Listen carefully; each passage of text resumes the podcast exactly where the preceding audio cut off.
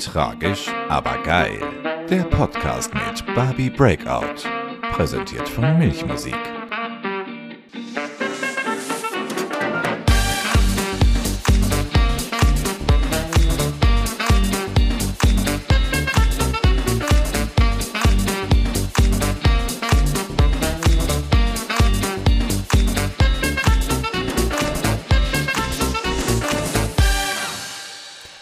Und damit willkommen zurück zu einer weiteren Folge von eurem hoffentlich Lieblingspodcast.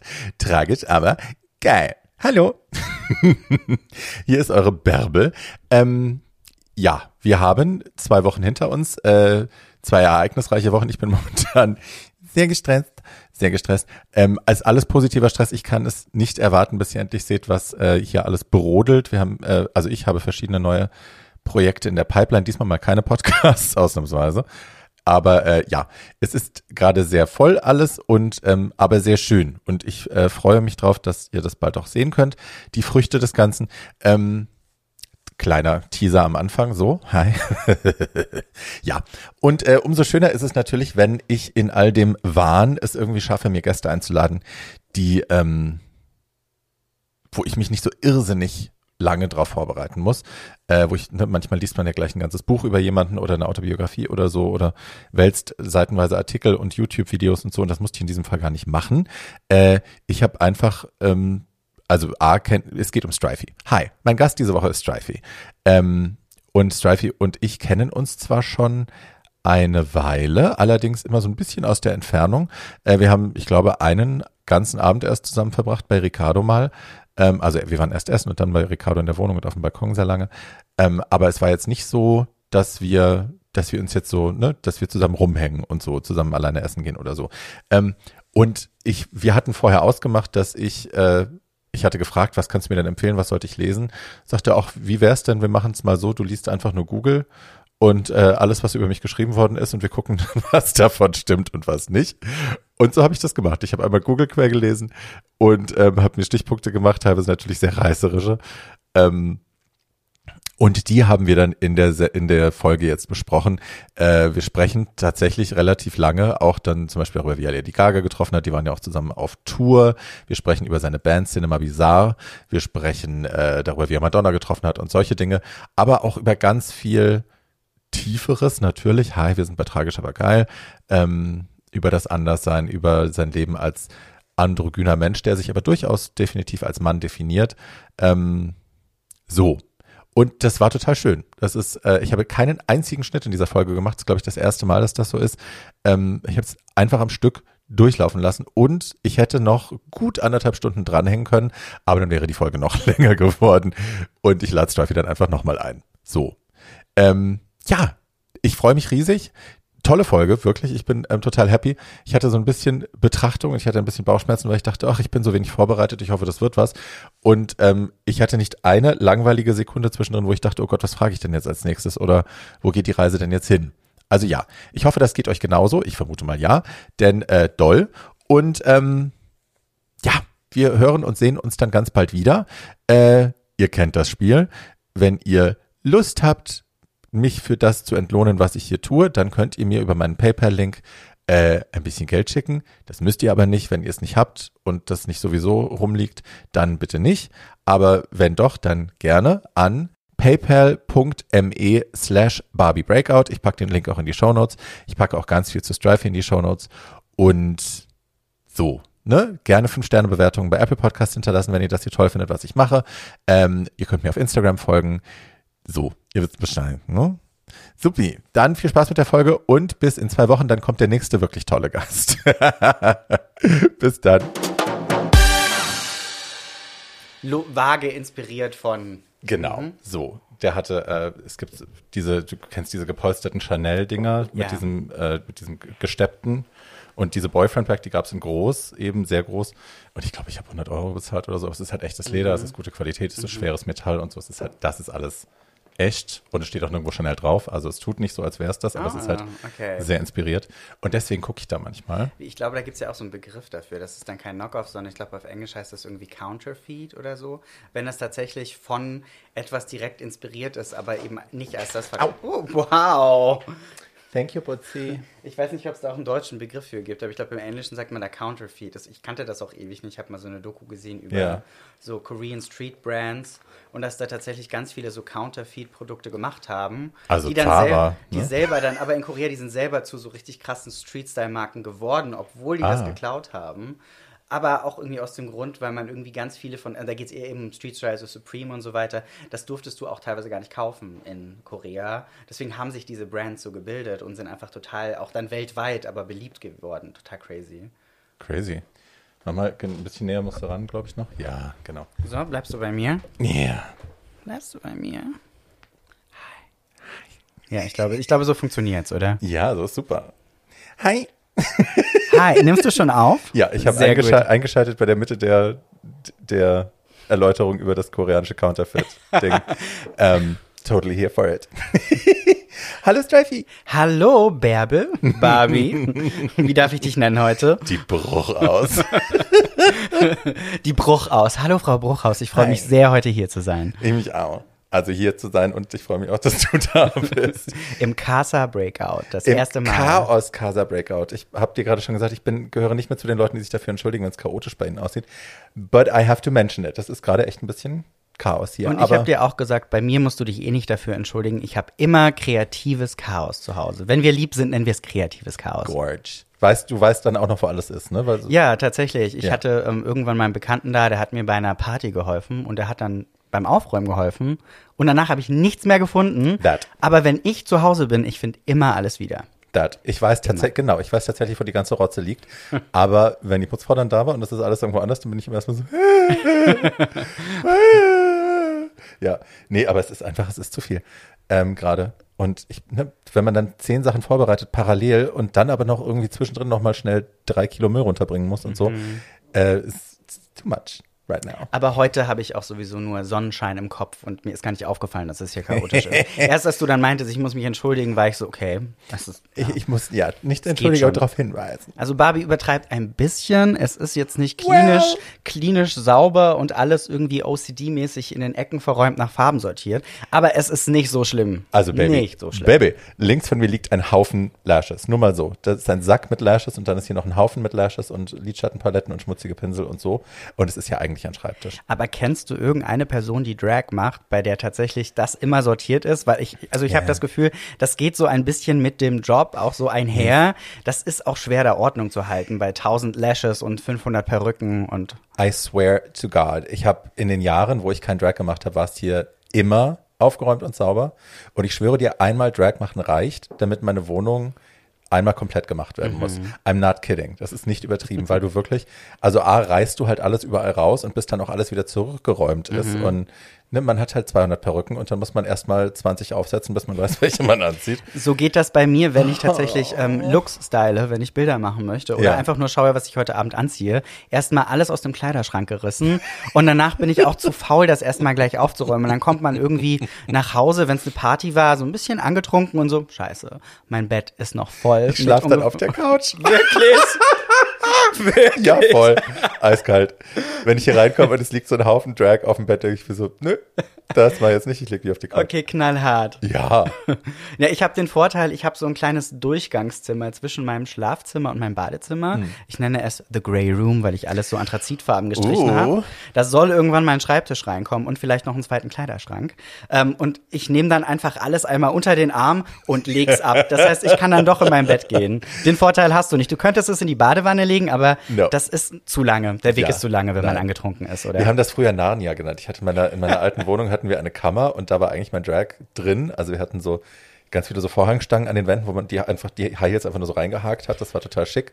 Also es war überhaupt nicht schick, aber ich habe mir vorgemacht, das wäre schick, deswegen war es das auch. Und da war halt so eine Kleiderstange drin und ja, der Raum war immer einfach bis oben hin vollgestopft Mhm. mit Scheiß. Und wir haben immer nur gesagt, oh, that's in Narnia. We're not going in there, weil das war halt wirklich immer Manchmal kommt es halt einfach nur auf die Perspektive an. Wie Yes. schaut man auf den Haufen, der da liegt? Kann man den irgendwie noch mit Glitzer bestreuen oder irgendwie das anders interpretieren? Es kommt nur auf die Perspektive an. Bin ich voll bei dir. Ach, schön, dass du da bist, mein Schatz. Ähm, wir haben heute, wir haben uns ja im Vorfeld ein bisschen besprochen, wie wir das heute machen wollen. Und normalerweise, die Leute, die meinen Podcast öfter hören, wissen das, fange ich ja immer gerne ganz am Anfang an und arbeite mich dann chronologisch äh, ins Heute. Und das will ich jetzt nicht total über den Haufen schmeißen. Ich will schon auch wissen, wo du herkommst und so. Aber wir haben, Strifey hat lustigerweise gesagt, machen es doch einfach so. Du liest alles, was du in der Presse findest und im Internet findest. Und das sind die einzigen Informationen, die du hast. Und wir gucken dann, ob es stimmt oder nicht. Ich war, ich war ein bisschen gespannt, was du dazu sagst. Ich dachte mir zuerst, du sagst, du hast doch einen Vogel nicht gehört hier, also was soll das? Aber es ist jetzt auch nicht so, dass man stundenlang recherchieren muss, um ein paar Sachen zu finden. Deswegen dachte ich mir, ich schlag's mal vor. Also ich habe, also ich glaube ja alles, was im Internet steht, weil, hi, 2021, wir haben nichts gelernt. Nein. Ähm, da sind natürlich Sachen dabei, aber ich dachte, also ein Artikel war ganz riesengroß aufgemacht, die dramatische Drogenbeichte. Und dann liest ja. du den Artikel und das ist einfach nur von der Bildzeitung abgeschrieben. Und äh, es steht über dich und deinen Drogenkonsum überhaupt nichts drin, wo ich dann dachte, okay, wow, ja. so kann man auch Clickbait äh, benutzen. Ich kann mich auch noch ganz gut daran erinnern, tatsächlich ja. an diesen Artikel. Lovely. Ja, das war eine sehr merkwürdige Geschichte. Aber ich weiß nicht, ob wir jetzt irgendwie vorweggreifen oder ob du das hier irgendwie chronologisch aufbauen willst. Nein, nein, nein, das war jetzt nur ein kleines, ein kleines, äh, eine kleine Randbemerkung.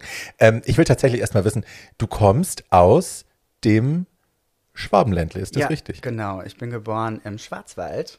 Tatsächlich auch von ähm, dem Haus, in dem ich aufgewachsen bin, konnte ich, glaube ich, fünf Minuten zu Fuß gehen. Da war ein Riesenwald, da gab es Wildschweine und Rehe, wenn man ein bisschen gelaufen ist. Also es war sehr, sehr ähm, provinziell, aber idyllisch. kleinstädtlich, idyllisch. Und wenn ich jetzt zurückschaue, denke ich mir, ich stelle mir oft die Frage, bin ich gerne dort aufgewachsen oder nicht? Weil als Jugendlicher war einfach der größte und dringlichste Wunsch, den ich hatte, ich will hier weg. Mhm. Du kennst das bestimmt, die mhm. ewig alte Story, ich bin das Alien hier, mhm. ich passe hier nicht rein, ich bin in der falschen Stadt geboren. Ähm, aber wenn ich jetzt zurückschaue, frage ich mich oft, war es wirklich das Allerschlimmste, was mir hätte passieren können?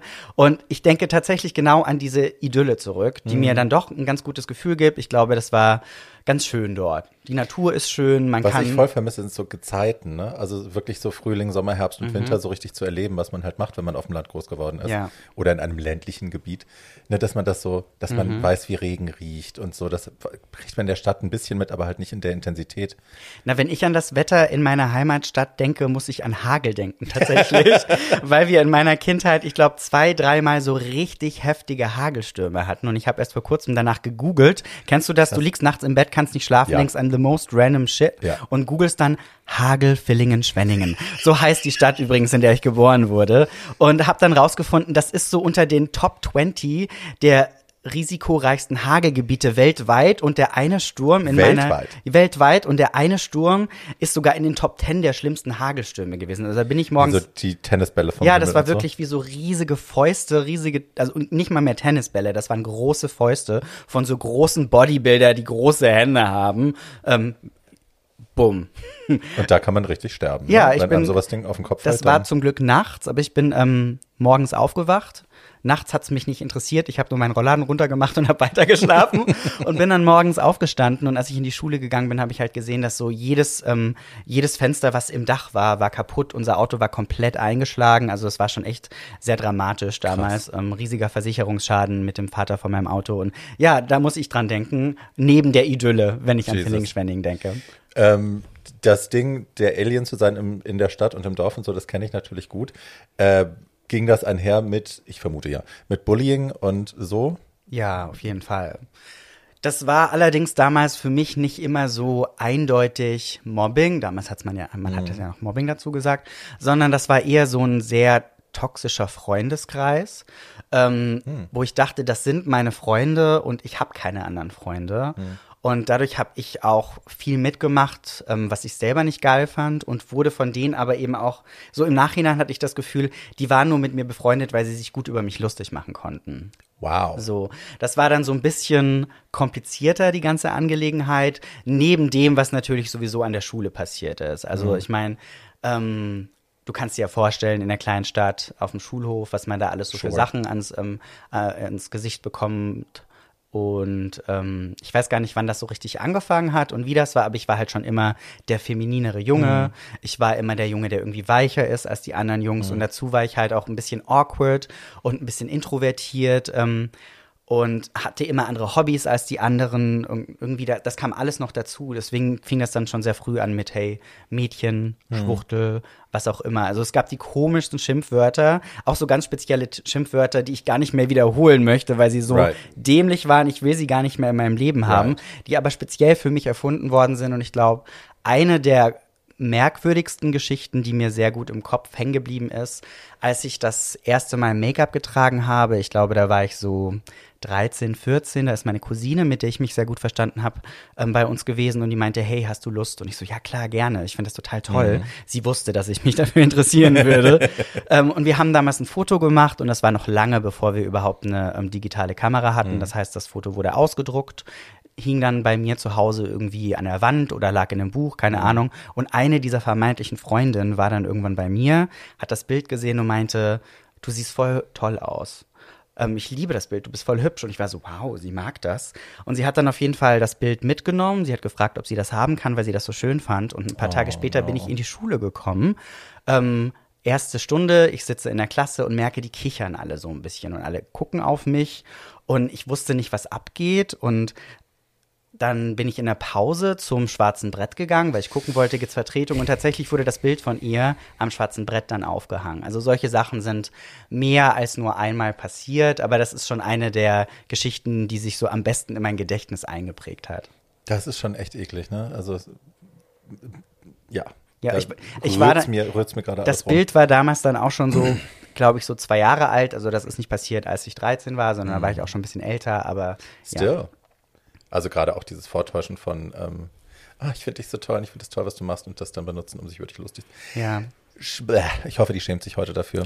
Tatsächlich mache ich ihr aber auch gar keine Vorwürfe, in dem Sinne, dass ich keinen Groll mehr in mir verspüre, weil ich natürlich jahrelang auch über solche Sachen nachgedacht habe und ich wollte mich auch selber nicht so in einer reinen Opferrolle sehen, weil ich Right. für mich auch irgendwann verstanden hatte, dass ich mich aus dieser Freundschaft nicht ähm, begeben habe. Also ich, ich habe mich ja auch selber in dieser Freundschaft gefangen, gefühlt, gelassen und habe keine Schritte unternommen, weil ich einfach auch das Gefühl hatte, ich bin machtlos, ich kenne niemanden anderen. Das kam dann ein bisschen später durch andere Freunde, wo ich das gesehen habe und war aber auch so, okay, ich hätte auch selber schon früher sagen können, Leute, stopp, ich habe auch alles mit mir machen lassen. Deswegen will ich mir gar nicht so die reine Opferrolle geben, weil das war auf jeden Fall falsch von ihr, aber ich hege keinen Groll mehr, weil Kinder machen auch einfach sehr dumme Sachen. Right.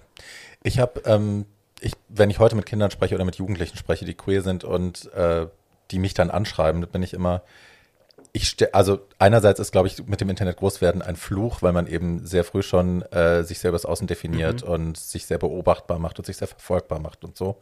Äh, und abstruse äh, Idealvorstellungen eingetrichtert bekommt. Andererseits ist es, glaube ich, für queere Kinder, queere Jugendliche einfacher, ihren Tribe zu finden. Also aus dieser Isolation, aus dem Dorf rauszukommen und zu merken, ich bin hier nicht die Einzige und ich muss das nicht ertragen, was du ertragen hast, sondern es gibt Leute, die sind wie ich und die finden das vielleicht auch cool, dass ich äh, als Mann, in Anführungsstrichen, Make-up tragen will.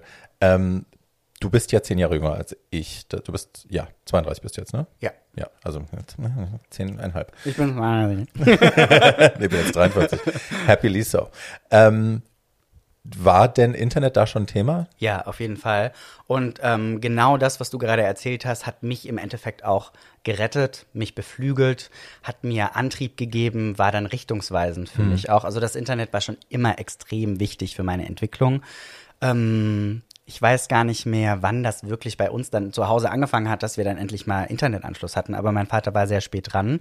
Aber da ging das natürlich nicht um Instagram und YouTube und auch noch nicht MySpace, sondern ich war damals auch ganz, ganz großer Manga-Fan, Anime-Fan. Ich habe ähm, japanische Rockbands gehört.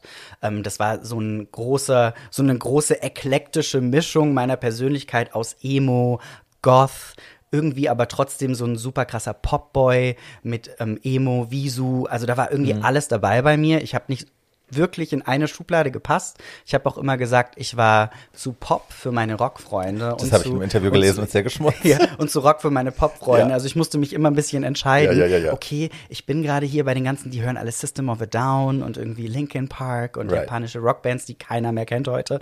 Ähm, ich darf jetzt nicht so viel über Mariah Carey und Madonna reden. Das war schon irgendwie so ein bisschen merkwürdig damals. Oh, I relate so hard. Ich hatte wirklich auf der einen Seite hatte ich die Sepultura-Leute und so, ne? Also die halt wirklich so Death Metal Mhm. gehört haben und da wollte ich irgendwie auch dazugehören und dann hatte ich die harten Goth-Freunde ähm, und ne, die nur immer weiß und mit großen, großen schwarzen Haaren und auf der anderen Seite halt dann irgendwie meine schwulen Freunde. Wir waren halt alle so, hey, we love Madonna, she's really cool.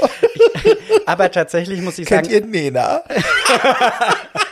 na gut, die sieht doch auch richtig goth aus mit den schwarzen Haaren und Damals der Lederjacke. Aber ich muss sagen, ich glaube, einer so der großen Punkte, wo irgendwie alle so ein bisschen dann Interesse gezeigt haben, war damals tatsächlich schon auch so Marilyn Manson zum Beispiel. Right. Weil der irgendwie schon so eine interessante Schnittstelle war. Also Right. der war schon mehr alternativ, aber der war trotzdem halt auch ein großer Name, was Popkultur anging. Right.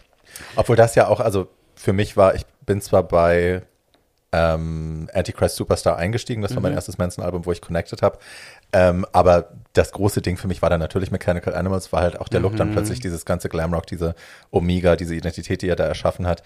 Das war ja sehr konzeptuell, sehr Bowie. Ja, das war sein Bowie-Moment Genau. auf jeden Fall. Und das war, da habe ich halt hardcore mit connected, wo mir im Nachhinein aber klar geworden ist, eigentlich war das ja auch ironisch, was er da gemacht hat. Es Mhm. war ja nicht, es war ja, also er hat es ja nicht ernst genommen, es war ja auch eine Karikatur eigentlich von einem, von Popkultur.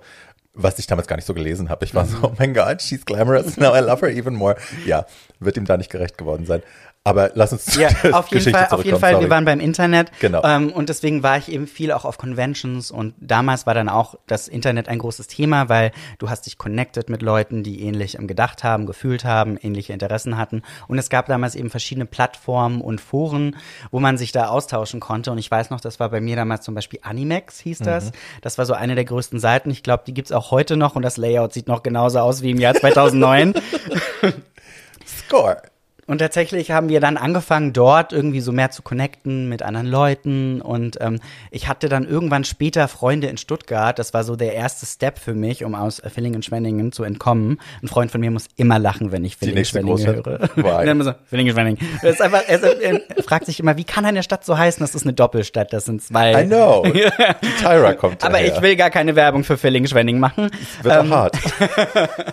Auf jeden Fall ähm, MySpace Mhm. kam später. Zuerst war das Animex und wir haben damals mit den Freunden in Stuttgart angefangen, selber so ein Forum aufzubauen. Also wir haben wirklich einfach so auf so einer Plattform, da konntest du dich anmelden, konntest ein Forum machen und das hieß dann Freaks Mhm. und das hatte genau den gleichen Schriftzug wie Friends. Und wir sind dann so durch Deutschland gereist auf Conventions und immer wenn wir Leute kennengelernt haben, haben wir gesagt, hey, melde dich doch auch in unserem Forum an, wir wollen gerne im Kontakt mit dir bleiben. Und tatsächlich war das dann so der erste richtige Freundeskreis, an den ich heute auch gerne zurückdenke.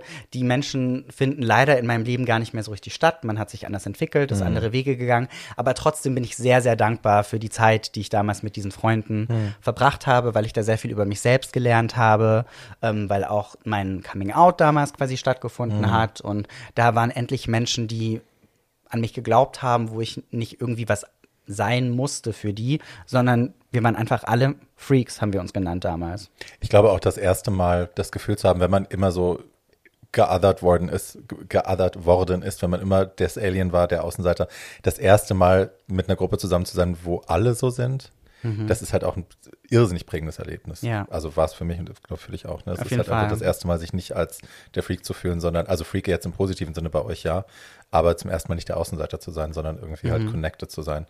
Aber genau deswegen haben wir auch damals das Wort Freak benutzt, weil wir das einfach so ein bisschen reclaimen wollten Ja. auch und gesagt haben, ja, okay, aber what's the big deal? Ja. Was ist das Problem damit? Dann sind wir halt Freaks, aber wir sind einfach so, wie wir sind. Und wenn ihr das doof findet, dann ist uns das egal, dann nennen wir uns einfach selber so. Ja. Das war auch der Gedanke dabei. Und das war dann auch, Animax habe ich gelesen, war dann auch, so hast du dann auch die Leute kennengelernt, mit denen du dann später die Band gegründet hast. Ja, richtig? genau, in der Phase damals, weil Okay. ich, wie gesagt, in Stuttgart war ziemlich viel und wir sind auf Conventions gegangen. Und da habe ich dann auch auf einer Convention meinen Gitarristen kennengelernt, also Mhm. der dann später der Gitarrist in meiner Band war. Und ähm, wir haben uns alle so kennengelernt. Das war damals die, wie hieß das? Die Annie Magic hieß die, glaube ich, in Oh. Koblenz. und da habe ich damals auch meine Bandmember kennengelernt und da haben wir auch Koblenz. diesen Gedanken Schreie. entwickelt. Ja, Koblenz war das. Ich fand das ganz aufregend, weil da waren Ja. so ein großer Park und so Säulen oder ich weiß es nicht mal mehr. Porta Negra ist das, glaube ich. Ich kann mich nicht mehr an Koblenz erinnern. Ich weiß nur noch, dass ich tolle Freunde damals dort kennengelernt habe. ja. Nee, das ist nicht Koblenz. Egal. Ja, ich bin geografisch eine absolute Niete. Also, Same. Toll. Ich spiele gerade ganz viel Quizduell und finde es total cool als App auf dem Handy, weil das ist nicht so blöd wie Candy Crush. Man muss so, und immer wenn irgendwie geografische Fragen kommen, ist immer so, döp. Rat, rätst du Drei dann immer wild drauf los? Nee, manchmal versuche ich noch Sachen herzuleiten. Also da, so klug bin ich dann schon, dass ich dann versuche, äh, die absurdesten Antworten auszuschließen und dann hat man halt irgendwie, ich meine, du hast ja nur ganz wenig Zeit, hast du halt dann irgendwie schnell A oder B und meistens geht's schief. Aber Und irgendeine Corona-Beschäftigung braucht man doch. eben, eben. Und es ist besser als Essen. naja, nicht wirklich. Essen, also Essen finde ich ist momentan wirklich eigentlich das Beste. I know, I know. Aber ich habe nächste Woche einen Schwur. Ich muss, ich reiß mich jetzt abends immer schon zusammen. Ich trinke auch momentan nicht und versuche irgendwie, dass ich mindestens noch mal ein Kilo oder zwei runterkriege, bis es, bis ich dann in die Corsage wieder muss, weil das ist sehr unangenehm momentan. Das glaube ich dir, wenn das dann so alles enger macht und mm. Also Corsagen sind ja immer scheiße, Ja, ja, weil man eben. nicht atmen kann. Aber wenn, wenn das jetzt alles irgendwie in meine alte Corsage muss und dann drückt man es zusammen und dann, ja, das, ja, die Lunge muss halt auch noch irgendwo Platz Ja. haben und das Herz und so. Ja, Und halt deine. Kleider sind ja meistens natürlich auch sehr anliegend, nicht wahr? Ja, ich bin die Mariah Carey of Drag. Ja, du Wenn's wirst auch gerne eingenäht in deine Kleider. Ja. Mhm. Ja, Aber ich finde das auch sehr geil. I love it. Ich, also, seriously, wenn es nicht zu eng ist, will ich es nicht tragen. Ich liebe das und genauso habe ich dich ja auch kennengelernt. Da, das kannst du kurz mal erzählen, bitte, weil du, wir hatten nämlich vorher geschrieben, dann hast du geschrieben, ach super, und dann kann ich auch erzählen, dass du die erste Drag Queen bist, vor der ich Angst hatte. Und ich war so, what? Hm, explain, please. Okay, du hast auch gleich nachgefragt, noch Angst hast, weil ich das auch so Genau. in Präsens geschrieben Ja. habe. Aber natürlich habe ich schon lange keine Angst mehr vor dir. Aber als ich dann natürlich irgendwann nach Berlin gezogen bin mit frischen 17, 18 Jahren, ich weiß nicht mehr, ich, ich glaube, ich muss schon 18 gewesen sein, ich weiß es nicht mehr genau, ähm, und natürlich plötzlich die große Großstadt vor mir hatte um, und ich realisiert habe, Stuttgart ist auch nicht so groß. das war für mich nur der erste Schritt. Ähm, Doch nicht der Nabel zur Welt. doch nicht der Nabel zur Welt. Aber ich meine, in Stuttgart war ich die ersten Male in Clubs und Right. Ähm, ich meine, so queeres Clubleben in Stuttgart war auch nicht so aufregend. Ich glaube, es gab damals so zwei Clubs, das Subway und den Kings Club. genau, die KC, wie heißt sie denn, die, die Verrückte, die das macht? Nora? Nee. Die da die ganze Szene geschmissen hat, die rothaarige? Die kennst du wahrscheinlich besser als ich. Ach, verdammt. Eine Hetero-Frau, die wirklich die ganzen Läden da geschmissen hat und alles aufgezogen hat. Ich war damals 15, 16 und ich habe mich in die Clubs geschlichen, obwohl Ja, ich noch eigentlich ja, gar nicht da sein durfte. klar. Deswegen kannte ich auch die Nora, Nora wahrscheinlich nicht. Ähm, auf jeden Fall gab es aber auch natürlich nicht große, eine große Drag-Szene oder Ja. eine große Drag-Kultur und auch keine Bühnen in Stuttgart. Und ich meine, wenn man mal jemanden im Club gesehen hat, ähm, dann war die Person einfach da, aber es war kein großes Ding und die waren auch wahrscheinlich nicht so glamourös wie die Queens in Berlin, so Anfang der 2000er, Mitte Manche der der 2000er. Queens in Berlin. Äh, Damals wie heute, nicht wahr? Damals wie heute. Aber ich meine, Drag is a very diverse thing. Ja, Es ja. gibt Many looks, Here for it. many characters. ähm, und natürlich habe ich mich dann auch ein bisschen hier umgeschaut und ähm, ein bisschen ins Nachtleben gestürzt. Und ähm, da war natürlich auch eine der ersten Adressen das GMF. Ja.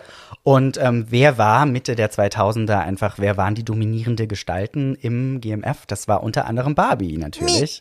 Und ich kann mich noch sehr gut daran erinnern, dass auch immer, wenn ich auf dem Dancefloor war und Barbie dann mit so einem eisigen Blick hinter dem DJ-Pult stand und man hatte das Gefühl, ich bin die Königin der Nacht und ihr seid alle meine Untertanen. Barbie hatte einfach schon eine krasse Ausstrahlung hinter dem DJ-Pult und das hat mir, glaube ich, im ersten Moment schon so ein bisschen Angst gemacht, weil ich einfach nicht wusste, bist du nett und ist das, bist du das oder bist du nicht das? Und du warst einfach so eine krasse Erscheinung. Deswegen glaube ich, dass ich am Anfang so ein bisschen Angst vor dir hatte. Und ich glaube, Angst ist das falsche Wort. Eher sehr viel Respekt vor dir hatte. Ähm, und so habe ich Barbie kennengelernt. Und ich hatte nicht lange Angst vor dir, aber es war nur in dem, du kennst das, wenn du aus einer Kleinstadt plötzlich in einer Großstadt Sure. bist und, und dann wirst du Sure. konfrontiert mit Dingen, die du vielleicht damals auch noch nicht im Internet gesehen hattest, weil es gab kein YouTube, sondern wenn du Glück hattest, lief mal eine Doku auf der ARD oder so, aber sonst konntest du ja nicht einfach sagen, ich recherchiere jetzt mal nach Drag Queens in der Großstadt, so wie heute zum Beispiel. Mhm. Ähm, und deswegen, ja, bin ich aber sehr dankbar dafür, dass ich dann so viele glamouröse Drag Queens in Berlin kennenlernen konnte. Ich dachte, die Geschichte ist viel schlimmer. Nein, nein, nein. Also, ich weiß, mir, haben, mir wurden mal zwei Leute vorgestellt von Cinema Bizarre. ja, das war ich. Das warst du. Und ich Ja. hab, und die wollten Hallo sagen und ich war irgendwie sehr kurz angebunden, weiß Mhm. ich noch. Und etwas unterkühlt und war so, hm, what? No. Und habe kurz Hallo gesagt, mich dann weggedreht. Und Ja. äh, das erinnere ich noch als einer der weniger stolzen Momente in meinem Leben. Wo, nein, nein, seriously, weil äh, ne, ich, man war halt nicht immer nett. Ich war nicht immer Ja. nett. Ich war durchaus auch eine Bitch ab und zu. Und ähm, das ist nicht so, in alignment mit dem, wie ich äh, heute wahrgenommen werden will und mir auch Mühe gebe zu sein. But ja. Yeah. Aber du kennst das ja auch, wenn du jemanden toll findest und vor der Person Respekt hast, dann ist es ja noch mal was anderes. Also du willst ja auch gerne dass die Person nett ist, wenn du die toll findest. Und ich glaube, deswegen war das auch dann dieses, wow, das ist Barbie. Und so das, was ich als Angst in Anführungsstrichen beschreiben würde, weil ich dich natürlich auch eine total tolle Erscheinung fand. Und ich kann mich auch noch genau daran erinnern, das war nämlich damals ähm, nach der Premiere von The Producers, das mal ganz kurz mhm. für drei Wochen gefühlt in Deutschland lief. Mhm. Und da ähm, war Bob nämlich auch bei der Premiere und mhm. ähm, der hat uns dann eingeladen, ins GMF mitzukommen. Wir so, ja, sind wir eh ständig. ähm, und dann hat er uns kurz vorgestellt, das weiß ich noch. Und du warst auf jeden Fall sehr, sehr ähm, unterkühlt, das weiß ich noch. Yes, aber I mean, it was a moment. Naja, also die, ja, das sowieso. Und ich, ja, ähm, das, was viele Leute halt, glaube ich, nicht verstehen verstehen oder nicht wissen, wie das damals war. Diese, das war der Bereich hinterm DJ-Pult, war halt so ein bisschen heilig. Sehr klein auch. Und ja, ja, und sehr mhm. heilig. Und ne, wir hatten unsere CDs liegen und es kam halt ganz oft Leute daran, die da eigentlich nicht hingehört haben und haben da dann im Suff, mhm. weil sie irgendwie ne, uns nah sein wollten und so und haben dann im Suff irgendwie mal da einen Drink drüber gekippt aus Versehen oder so. Ähm, deswegen waren wir da immer sofort so, hm, mhm. warum sind die hier? Was machen die hier? Sie müssen hier sofort wieder weg. Äh, ja, aber und das entschuldigt ich, mein Verhalten nicht. Und ich, ich bin dann aber auch eine Person, können. ich dränge mich ungerne auf. Also ich mache manchmal den Anschein, glaube ich, dass, weil ich ja auch ein, ein auffälliges, extrovertiertes Äußeres habe oder gerne auch, wenn ich dann in the mood bin, auch eine extrovertierte Person bin. ähm, und, aber trotzdem dränge ich mich nicht gerne auf. Also right. wenn ich auch merke, ich bin da immer sehr feinfühlig, sensibel und empathisch und sobald ich merke, vielleicht ist das gerade nicht der Ort, wo ich sein muss, dann muss ich auch nicht sagen, geil, ich kann jetzt voll die Show hinterm DJ-Pult machen. Deswegen weiß ich auch, dass ich dann auch, wir sind ziemlich schnell wieder gegangen. Absolut. Weil wenn ich dann das Gefühl gehabt hätte, hey, du freust dich, dass wir da sind, dann wären wir da gewesen. Und ich meine, du musst es ja auch auflegen. Und, yes. und ich meine, da standen nicht auch. Nicht so, dass ich gemixt hätte. She did not. Aber ähm, ja, man musste die Pause abpassen, wenn man den Regler von links nach rechts ja. kann. In den nächsten Song. DJ kann man es eigentlich nicht nennen. Aber hey, ich habe den, den Vibe im Raum geleitet mit ja. meiner Musik und gelesen. Und das hast du großartig gemacht. Ja. Ich habe tolle Erinnerungen. ich habe tolle Erinnerungen an tolle Nächte. ja, nein, das war super, das war toll. Und es hat lustigerweise in dem Moment, als alle angefangen haben, äh, mit elektronischer Software aufzulegen, äh, und dann nur noch nach, nach BPM-Zahl die Songs ausgesucht haben und nicht mehr nach Energie, äh, hat es für mich auch äh, an Qualität verloren, die Nächte da. Also mhm. Also dann wurde es irgendwie so ein bisschen sehr einheitsbrei. Äh, und das, was vorher, ne, wenn man die Leute halt so durch durch die Dramaturgie der Songs mit der Energie im Raum, irgendwie, wenn man das versucht hat zu erspüren und die Leute damit irgendwie geführt hat, hatte ich das Gefühl, die feiern intensiver und die Katharsis, der Moment, wo alles explodiert irgendwie, ist intensiver, als als es dann halt irgendwie alles 126 BPM war und mit Knopfdruck. Mhm. But I might be talking out of uh, der Bitternis, dass ich es nie gelernt habe, aufzulegen. Nein, aber irgendwie, wenn du das so erzählst, muss ich irgendwie auch an viele merkwürdige Geschichten denken, weil ich weiß auch noch, das war so eine Zeit, wo dann viele Leute angefangen haben, so Songs vielleicht mal im Internet runterzuladen. Oh je. Und dann liefen auch manchmal gerne Songs, die dann irgendwie entweder komisch gepitcht waren ja. oder wo dann tatsächlich so Radio-Overloads ja. waren. Radio RTL 2.5 irgendwas. Und ich Absolut. war immer so, what the fuck Oder Störgeräusche, ja. die dann die Plattenfirma hatte, die Songs dann online gestellt, aber mit Störgeräuschen dazwischen, die mega laut waren. Und wenn man die Songs vorher nicht durchgehört hatte und die dann einfach so aus dem Internet gezogen hat und ich spiele das jetzt mal, plötzlich dann so. Das war auf jeden Fall eine wilde Zeit. Ja. Und ich kann mich auch noch an eine Party erinnern, wo du, glaube ich, das gleiche Lied irgendwie dreimal in einer Stunde gespielt hast. Ich hatte, als ähm, Bad Romance rauskam, das war, genau, als Bad Romance rauskam, habe ich äh, das immer dreimal hintereinander oder zweimal hintereinander gespielt am Stück und auch äh, mit wachsender Begeisterung der Gays. Also ja. jeder hat sich jedes Mal, wenn das Lied kam, dann schon so yeah, beim zweiten Mal yeah und irgendwann hat dann die Bar sich beschwert und gesagt, okay, wenn die Alte das jetzt noch einmal spielt, rasten wir aus und gehen nach Hause. um, ähm, but the Gays loved it and I loved it. Ja, ach, das waren schöne Zeiten. Oh, hey, also falls ihr euch wundert, da ist gerade ein Carter hier dazugekommen. Ja. Der erzählt uns auch was. Ja. Ähm, Jetzt sind wir hier schon einmal quer durch, durch die Zeit gestolpert, wie das unsere Art ist. Äh, Cinema Bizarre, Stichpunkt Cinema Bizarre und MySpace. Tell me about that. Cinema Bizarre, um das natürlich erstmal vorzustellen für alle, die das vielleicht noch nicht wissen, das ist die Band, in der ich lange gesungen habe, die Band, die ich äh, gegründet habe mit meinem Gitarristen und Bassisten und so Mitte der 2000er ähm, waren wir eine der ersten Bands, die quasi auf MySpace so auf sich aufmerksam gemacht hat. Ähm, wir kamen aus dem Internet und haben uns kennengelernt auf Conventions und Animex und irgendwann hatten wir halt dann dieses MySpace-Profil und da haben wir gesehen, wow, die Leute finden das geil und wir hatten gar keine Musik und gar nichts und plötzlich waren da viele Leute, die uns einfach geil fanden Und ähm, etwas später haben wir dadurch unser Management kennengelernt, die das dann alles so ein bisschen professionalisiert haben mit uns. Und ähm, ja, wir sind quasi mit MySpace die ersten Schritte ins Musikbusiness gegangen. Das war damals echt noch ein Ding, ne? Also auch Jeffree Stars Karriere fing ja, Ja, auf voll. MySpace an. Da war ja, glaube ich, der, der Mensch mit den meisten Followern dann auch irgendwann, ne? Ähm, das war halt echt ein Ding, dass man erst über Visual irgendwie da eingestiegen ist und dann aber eben auch so eine Generation das so genutzt hat für sich Mhm. und wirklich, also man hat die Musik direkt da hochgeladen, die Leute konnten das direkt anhören, Mhm. die konnten Kontakt mit euch aufnehmen. Ähm, das war das erste Mal, dass das so direkt auch möglich war ne? und dass man quasi seine Karriere ein bisschen selber in die Hand nehmen Mhm. Auf konnte. jeden Fall. Es gibt ja auch, glaube ich, weitere Künstler, wo man das oft gar nicht weiß, dass die auch ein bisschen mit MySpace angefangen haben. Zum Beispiel Lily Allen. Mhm. Und ich glaube, Adele hat tatsächlich auch ähm, mit MySpace so ihre Fanbase aufgebaut. Mhm. Also das war schon ein Riesending. Und vor allen Dingen, weil halt Musik und ähm, die Profile so gekoppelt waren, war das für Künstler eine riesige Chance. Ähm, das erste Mal zu sagen, okay, wir können tatsächlich anfangen, eine Fanbase aufzubauen, ohne uns von Magazinen oder Fernseher oder sonstigem abhängig zu machen. Also das, was Ja. wir als Massenmedien verstehen.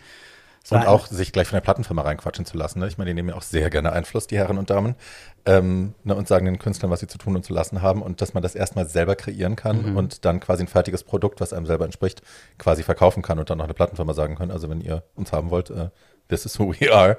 Das ist ja schon auch ein bisschen anarchisch und ein bisschen mittelfingerig und äh, eigentlich super geil. Ja, bei uns kam die Musik tatsächlich aber auch erst dann, als wir dann tatsächlich schon eine Plattenfirma hatten. Weil das ist, das ist die komische Geschichte einfach bei uns. Wir hatten keine Songs oder sowas, sondern wir haben dann unser Management kennengelernt. Die, wir hatten eher die flinke Idee, eine Band sein zu wollen. Und wir haben halt zu Hause dann ein bisschen gejammt und wir waren auch in anderen Städten. Und irgendwann hat uns halt, also mein Gitarrist wurde damals von diesem, von dem Management angeschrieben.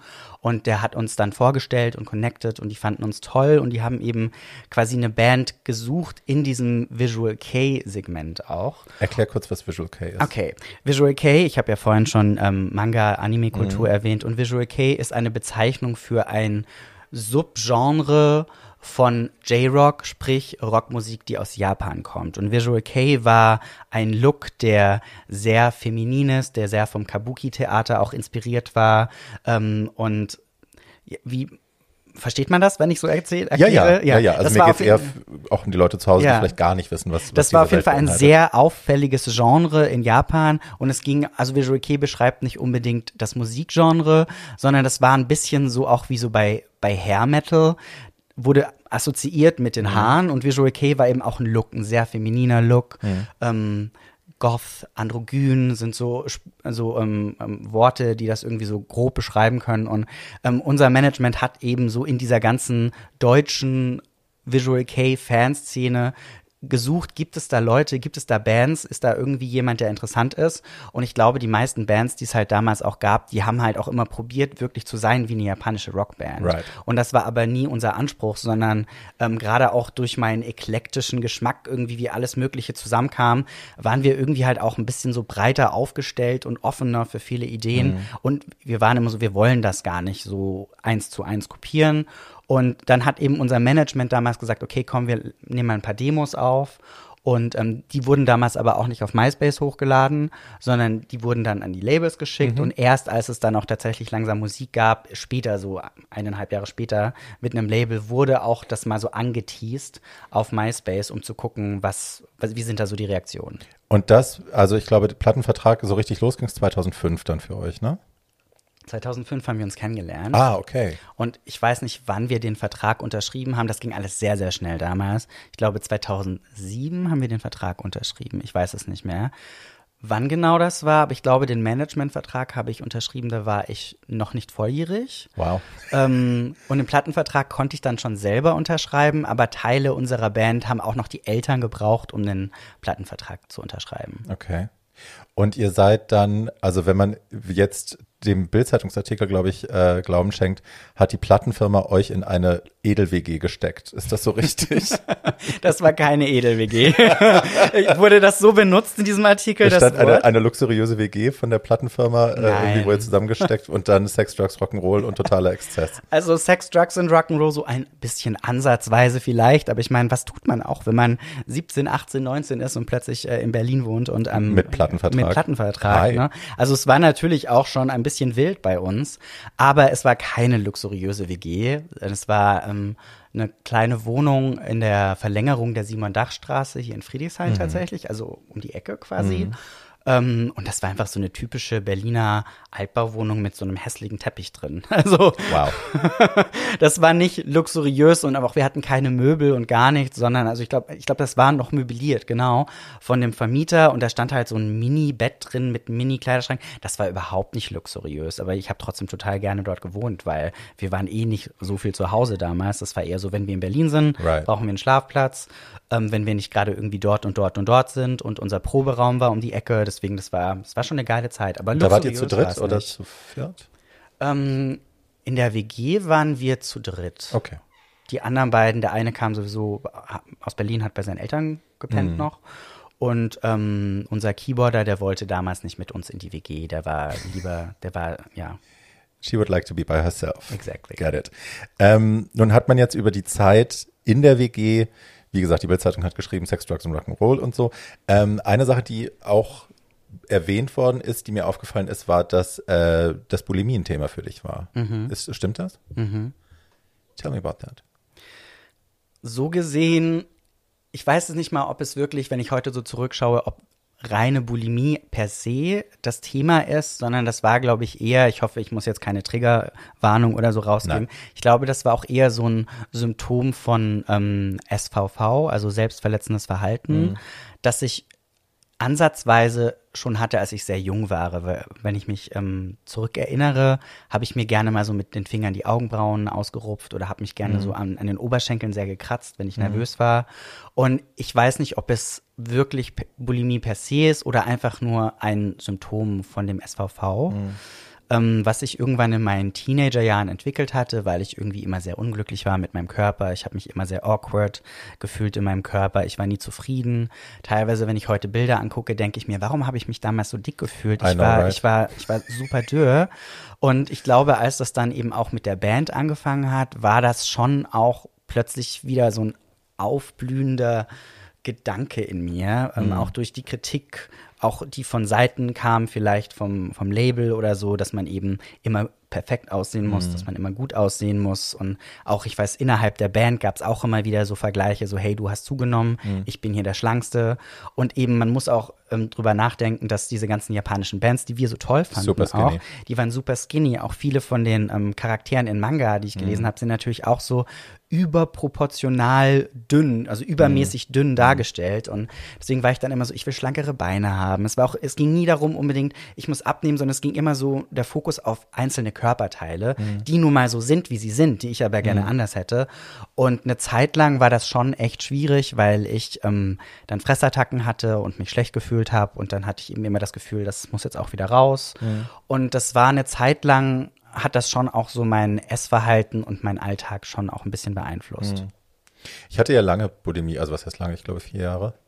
Ähm, und ich habe es lustigerweise, ich hätte es gar nicht gebraucht. Ich habe es während einer Diät angefangen, die Kotzerei, weil ich, ähm, ich habe mir, ich weiß gar nicht, 1200 Kilokalorien oder so am Tag erlaubt. Und wenn ich dann Fressattacke in Anführungsstrichen, ne, wenn ich ein bisschen was drüber war, wenn ich irgendwie drei Oliven zu viel gegessen hatte, ich habe alles aufgeschrieben, ähm, dann musste das sofort wieder raus. So, das war, und somit habe ich, damit habe ich es mir quasi schön geredet. Ich habe gesagt, ich habe eigentlich keine Bulimie, sondern es ist nur ein zusätzliches Kontroll- Tool für mich, damit ich hier das hier alles im Rahmen behalten kann und so, damit ich meiner, meiner Diät treu bleibe. Und da bin ich aber nicht mehr losgeworden. So, und dann habe ich halt ähm, tatsächlich auch, also das Fressen richtig absurd ausgedehnt. Also ich habe wirklich absurde Mengen von Zeug in mich reingestopft in kürzester Zeit äh, und es wieder rausgekotzt, weil ich halt auch wusste, ich kann es wieder rauskotzen. Ähm, und habe das alles immer noch für kein Problem gehalten, so richtig, bis ich dann so körperliche Veränderungen gemerkt habe. Also ich habe Tränensäcke gehabt, Schwellungen am Auge, die einfach nicht mehr weggegangen sind, weil dieser Druck im Kopf, den man aufbaut, so massiv war. Oder so Flecken in der Haut, die nicht mehr weggegangen sind eine Weile dann nach dem Kotzen. Ähm, immer Nasenbluten vom Kotzen sofort. Und ich habe jetzt noch diese, diese irrsinnig geschwollenen äh, äh, Speicheldrüsen an der Seite vom Kiefer. Das geht auch nicht mehr weg. Das ist permanent. Äh, weil die einfach ist ein Begleiterscheinung der Bulimie. Ich erzähle das alles, damit die Leute zu Hause, die vielleicht denken, ach, das kann man ja einfach mal anfangen und äh, so ein bisschen Nee, dazu mit einbauen. Ähm, ist schlimmer, als ihr denkt und äh, die Folgen sind vielleicht auch langwieriger, als man so denkt. Ja. Ne? Also einfach mal ein bisschen kotzen ist es halt nicht. Definitiv. Deswegen, ich glaube auch, dass viele Leute das manchmal immer noch ein bisschen auf die leichte Schulter nehmen Voll. und gar nicht verstehen. Ähm, es geht nicht einfach nur darum, hey, ich will jetzt dünn sein, sondern da sind einfach so viele andere Mechan Me- Mechaniken, im, Mhm. die in dir arbeiten, die dich auch dazu bringen ähm, und die sich dann auch körperlich irgendwann einstellen bei dir, wenn du einfach das eine Zeit lang über machst. Bei mir war es nie so krass wie bei dir. Mhm.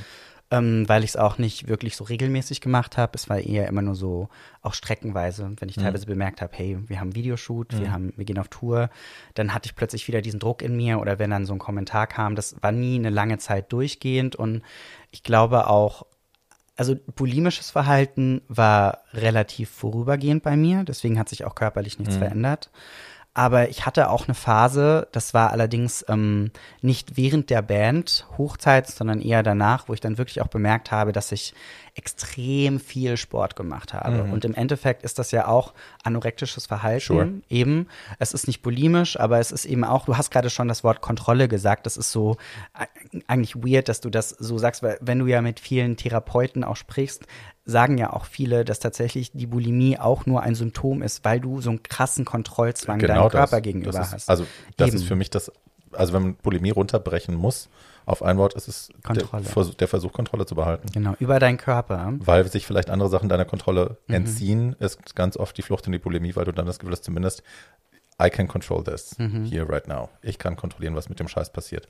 Ähm, aber am Ende des Tages eben halt. Deswegen hatte ich dann auch nicht verstanden, dass mein exzessiver Sport eigentlich auch nur ein Symptom davon war, dass ich eben wieder so eine Kontrolle worüber hatte. Und tatsächlich muss ich sagen, dass ich in der Phase auch rückblickend am schlimmsten aussah. Also ich bin wirklich fünf bis sieben Mal die Woche Sport, zum Sport gegangen, Jesus. habe ähm, jedes Mal eineinhalb Stunden Cardio gemacht und habe, glaube ich, fast ein Jahr lang komplett auf Alkohol, Schokolade, alles, was übermäßig Kalorien hatte, verzichtet. Ich habe fast nur abends Salat und Hühnchen gegessen und ich habe extrem viel abgenommen. Ich glaube, ich hatte irgendwann dann so 56 Kilo und ich fand mich aber immer noch irgendwie zu kräftig.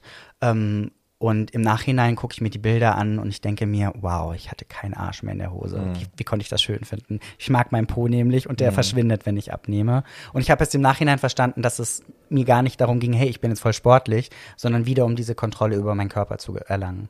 Das Lustige ist aber doch, dass das von außen, vom Außen beklatscht wird. Ne? Also solange du, solange Sport im Spiel ist, solange suggeriert wird, guck mal, ich bin fit, ähm, sind alle happy. Und wenn dann, wenn man damit aufhört mit diesem eigentlich in diesem Fall kranken Verhalten, nicht Sport generell, aber in diesem Fall kranken Verhalten oder auch bei mir die Kotzerei, in dem Moment, wo ich aufgehört habe zu kotzen und dadurch automatisch auch zugenommen habe, dann haben sich die Leute angefangen, Sorgen zu machen und dann wurde ich als krank gelabelt. Ne? Also du hast ja offensichtlich ein Problem mit Essen. Ähm, und ich vermute mal in dem Fall, als du aufgehört hast mit diesem, mit diesem, aus diesem Laufrad, äh, oder als du aus diesem Laufrad ausgestiegen bist von die ganze Zeit Sport und da, da, da, da, da und diese Diät-Restrictions, hast du dann zugenommen? Ich habe dann zugenommen wieder. Und ja. die Reaktionen waren wie? Ähm, zuerst gab es, glaube ich, gar nicht so viele ähm, Reaktionen darauf. Also ich weiß, von Fans wurde das eigentlich sowieso immer kritisiert. Online, das war auch am Anfang, als ich ähm, angefangen habe, mein Bart zu tragen, das erste Mal war auch so, hey, du bist doch so ein How dare she? ja, du bist doch so super androgyn und da war aber damals irgendwie auch eher der Punkt, dass ich bemerkt habe, es war halt immer so ein Kampf gegen meine Körperhaare, den ich einfach nicht mehr führen wollte, weil ich fand mich selber so schön. Ich habe eine Zeit lang auch wirklich alles rasiert, auch meine Arme und meine Beine. Also ich wollte immer so super, ähm, super, super in between Genders sein, weil ich mich so am wohlsten gefühlt habe.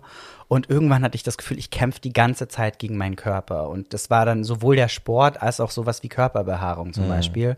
Und ich wollte das einfach irgendwann nicht mehr, weil ich das Gefühl habe, ich kann diesem Anspruch, den ich habe, an das Bild, wie ich sein möchte, ich kann dem niemals gerecht werden, weil Körper nun mal unterschiedlich sind. Right. So, jeder kann an sich arbeiten, jeder kann auf irgendwas hinarbeiten, aber es gibt trotzdem große Unterschiede, wie Körper aussehen, wie sie gebaut sind, wie sie funktionieren. Und man kann sich nicht immer mit jedem Bild von jemandem vergleichen. Und irgendwann habe ich das einfach nicht mehr ertragen, weil der Druck, den ich mir selbst aufgebaut habe, der war zu groß.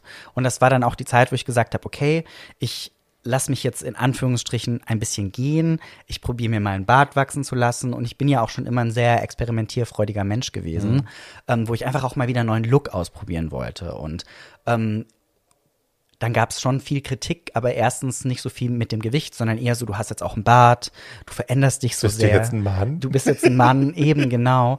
Ähm, das war schon ein bisschen merkwürdig und ich habe ein bisschen später noch mehr zugenommen, aber da gab es dann irgendwie ganz viele andere Faktoren, weil ich dann irgendwie eine Zeit lang sehr depressiv war, weil irgendwie so viel passiert ist im Leben und ich habe einfach, wenn ich mich schlecht fühle, ist auch heute noch so, dann esse ich einfach sehr Sure. gerne und trinke sehr gerne und wenn es dann schwer fällt, vielleicht mal aus dem Bett zu kommen und man sich auch nicht so viel bewegt, dann setzt man eben auch gerne schnell an und ich habe auch so einen Körper, der gerne sehr schnell ansetzt. Also ich merke das dann auch schnell, dass ich dann zunehme an manchen Stellen, vor allen Dingen am Bauch zum Beispiel und mittlerweile kenne ich aber meinen Körper und habe auch selber nicht mehr solche Probleme damit. Das war ein langer Weg und ich weiß auch nicht, was genau die Auslöser waren, außer dass ich einfach diesen inneren Druck nicht mehr ertragen konnte.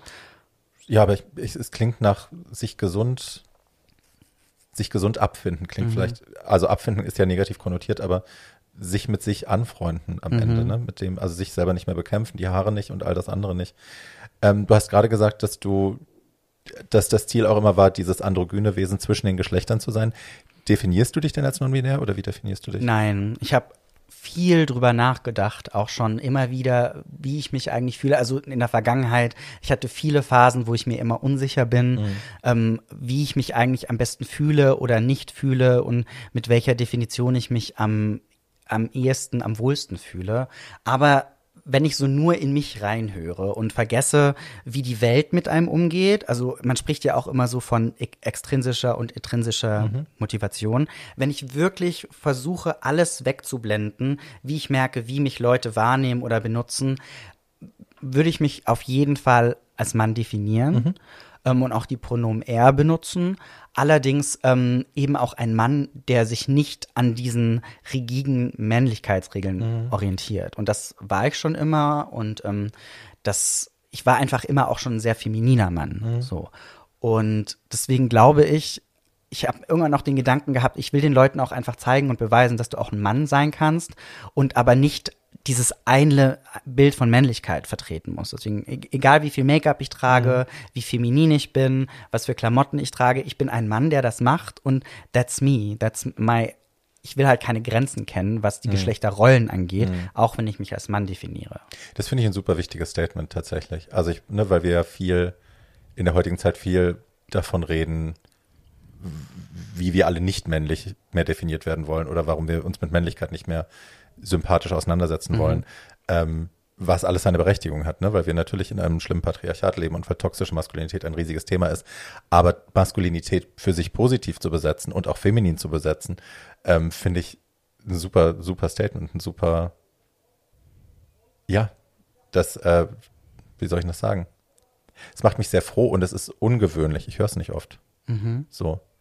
But I'm really happy about it. für, für mich ist es halt das, was sich wirklich am natürlichsten anfühlt, wie ich mich einfach fühle. Und dadurch, dass ich eben auch diese Freak-Rolle hatte als Jugendlicher, musste ich schnell lernen, meinen eigenen Regeln zu folgen und nicht das zu tun, was, was mich beliebt bei den Leuten macht. Und ich glaube, so war ich halt auch immer schon in dieser Rolle, dass auch was Geschlechterrollen angeht, dass ich mich einfach nicht so darum, also es war mir egal, ob die Leute das jetzt feminin oder maskulin fanden. Das Ja. war natürlich nicht einfach, also auch mit meinem Vater und so, das war sehr kompliziert. Ja.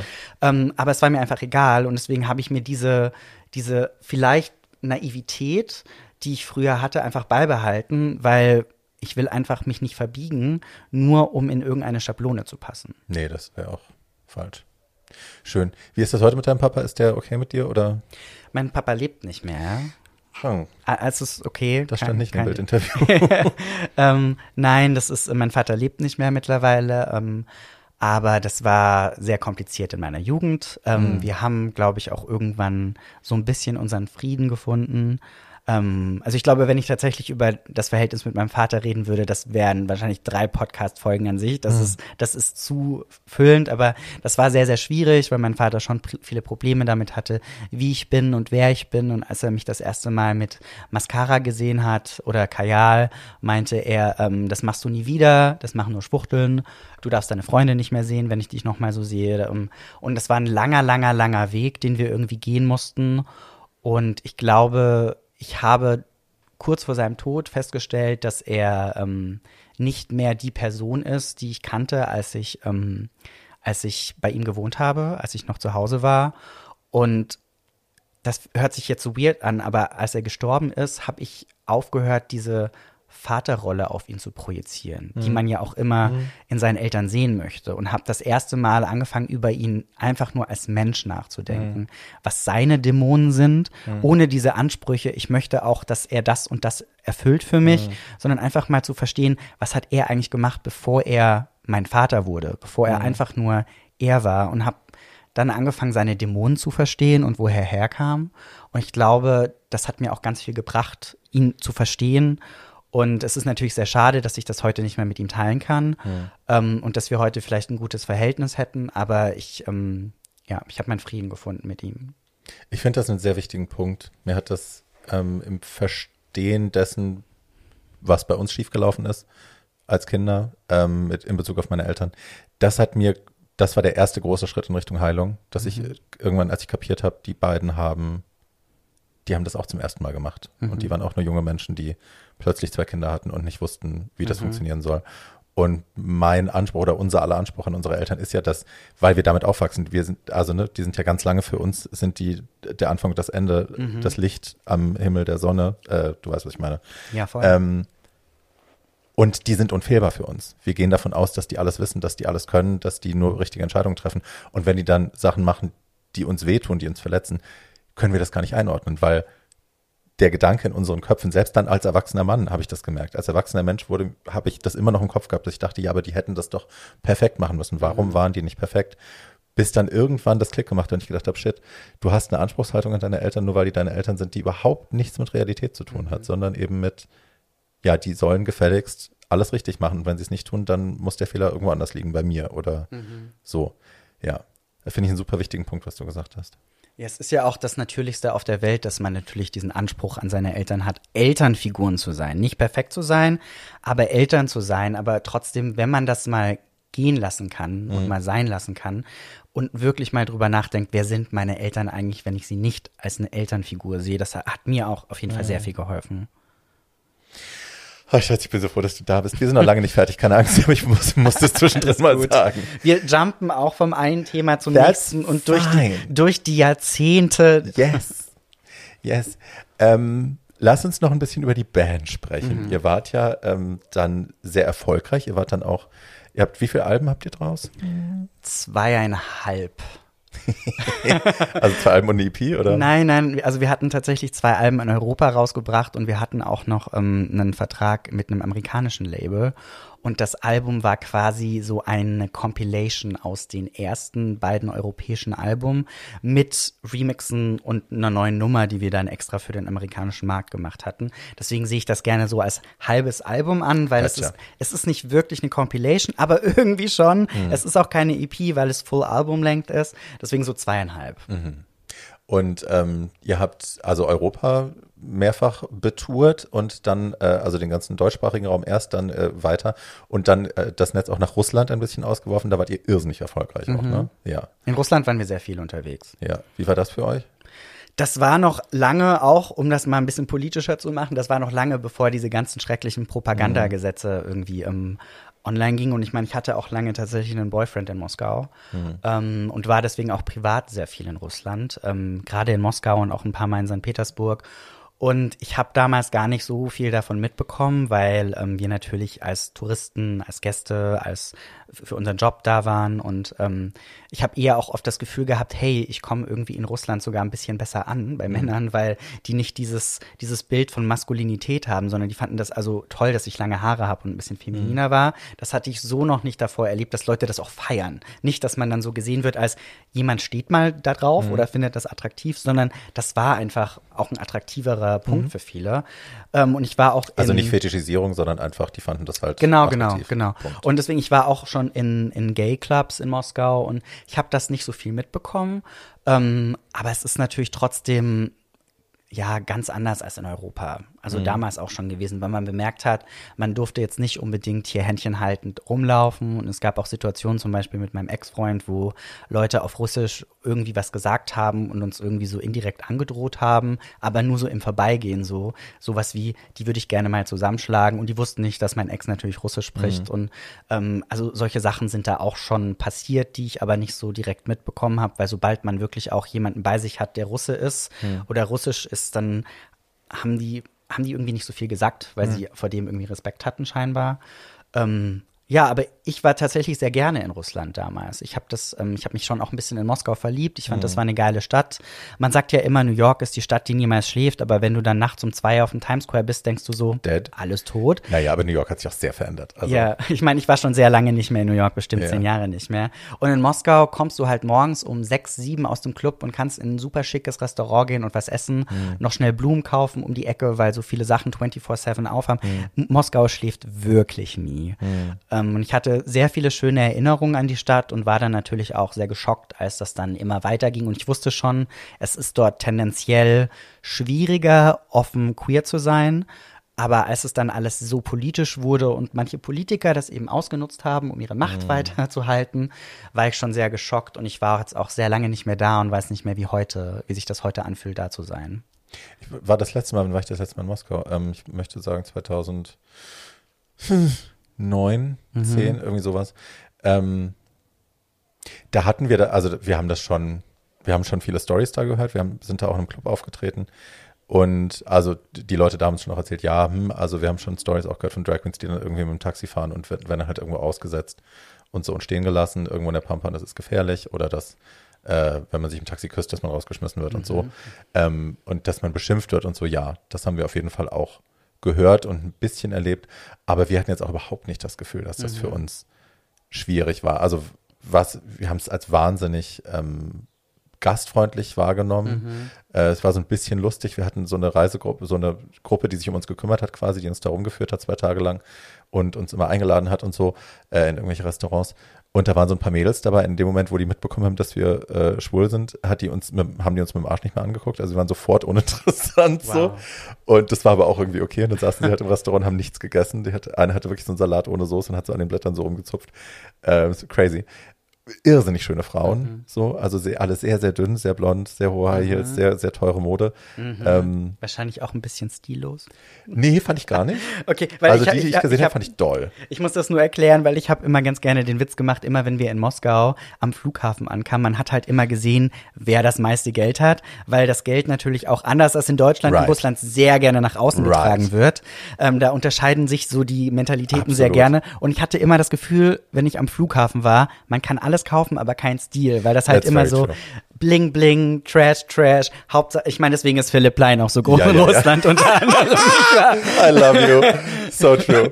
So true. Nee, das voll. Also ja, ich kenne auch, ich kenne die Kategorie Russe, die so ist. Ein Freund von mir hatte einen Shop äh, in Russland und hat gesagt, äh, die haben äh, lange sich gewundert, warum bei ihnen keiner kauft, bis sie gemerkt haben, sie müssen die Sachen einfach dreimal so teuer machen, weil erst dann werden sie gekauft Ja, tatsächlich. man kauft es nicht, wenn es zu günstig ist. Also ab, wenn es Luxussegment sein Weil wenn muss, man muss das halt Geld hat, dann muss man es auch ausgeben, auf Ja, ja, Fall. ja, ja. Aber das, ich habe genau diese Erfahrung auch gemacht. Das ist auch ein super, super gastfreundliches Land. Ich habe so viele tolle Erinnerungen daran. Und auf der anderen Seite ist es natürlich auch so schade, dass die Menschen, die dort anders gerne leben würden, dass sie es nicht können. Weil Ja. es einfach, selbst die Leute, die nicht homophob sind, die sind halt, die setzen sich nicht dafür ein, dass niemand mehr homophob ist, sondern die Leute, die nicht homophob sind, haben oft den Gedanken, ja, ihr könnt schon gerne Händchen halten, aber halt nur zu Hause. Es ist doch okay, Right. aber zeigt es nicht öffentlich, weil das ist, deswegen ändert sich halt auch nichts, weil das ist dann die nicht homophobe Seite. Ja, und ich meine, ne, es ist wie überall Russland, äh, also Moskau ist halt nicht Russland, genauso wie Berlin nicht Restdeutschland Genau. ist oder New York nicht äh, Arkansas. Ne? Also es ist halt klar, die Leute, die so eine Wahl auch ausmachen und die Bewegungen im Lande, wenn die rück, rückläufig sind oder wenn die halt äh, ne, intolerant sind, die sind halt meistens nicht in den Hauptstädten, sondern Ja. eben äh, viel auf dem Land. Und man darf nicht vergessen, dass es Russland ein ist halt so, riesig. Genau, es ist so ein riesiges Land und teilweise gibt's da Städte, von denen du noch nie gehört hast. Da fährst du dann hin und da wohnen dann plötzlich so zwei Millionen Menschen. Es fühlt sich an wie ein Dorf. Mhm. Der Hauptbahnhof sieht aus wie eine Bushaltestelle, obwohl zwei Millionen Menschen dort wohnen. It, true Story. Ich rede Ja, ja, über wirklich über Städte, in denen ich war. Ähm, und das ist ist halt so ländlich, aber zwei Millionen Menschen und solche Städte gibt's halt öfters, weil eine eine kleine Stadt hat da halt schnell auch mal eine halbe Million bis Right. Million Einwohner, weil das einfach so ein riesiges Land ist. Right. Ja. Nein, und gut, ja. Da habt ihr viel, ihr wart da viel unterwegs. Wir haben da sehr viel, wir haben viele Konzerte gespielt. Wir haben ähm, unter anderem auch eine goldene Schallplatte in Russland bekommen. Oh. Ähm, und ja, das war für uns so der erste Schritt, international zu werden, weil die Russen fanden uns ziemlich schnell ziemlich geil und haben dann gesagt, hey, wir wollen euch auch gerne hier ähm, rausbringen. Ähm, und tatsächlich schicken mir manchmal auch noch Leute ähm, Clips, wie wir tatsächlich auch immer noch auf Rotation sind, auf irgendwelchen Musikchannels oder im Radio. Ähm, auch es gibt dann so lustige Anekdoten, weil zum Beispiel auch in der Ukraine war ich dann irgendwann in einem, in einem Schulbuch als. Beispiel für Emo und Visual Case. Szene und ein uraltes Bild von mir verwendet. Und deswegen waren wir sehr, sehr viel in Russland, auch auf Tour, unterwegs, viel im Fernsehen. Ähm, ja. Conchi hat ja auch noch eine riesen Fangemeinde in Russland. Also wir haben jedes Mal, wenn wir ein Video zusammen machen oder also ne, irgendwas, was wir zusammen machen im Internet steht, ähm, ein Drittel der Kommentare ist in Kyrillisch. Kann ich nicht lesen, wo ich dann denke, okay, cool.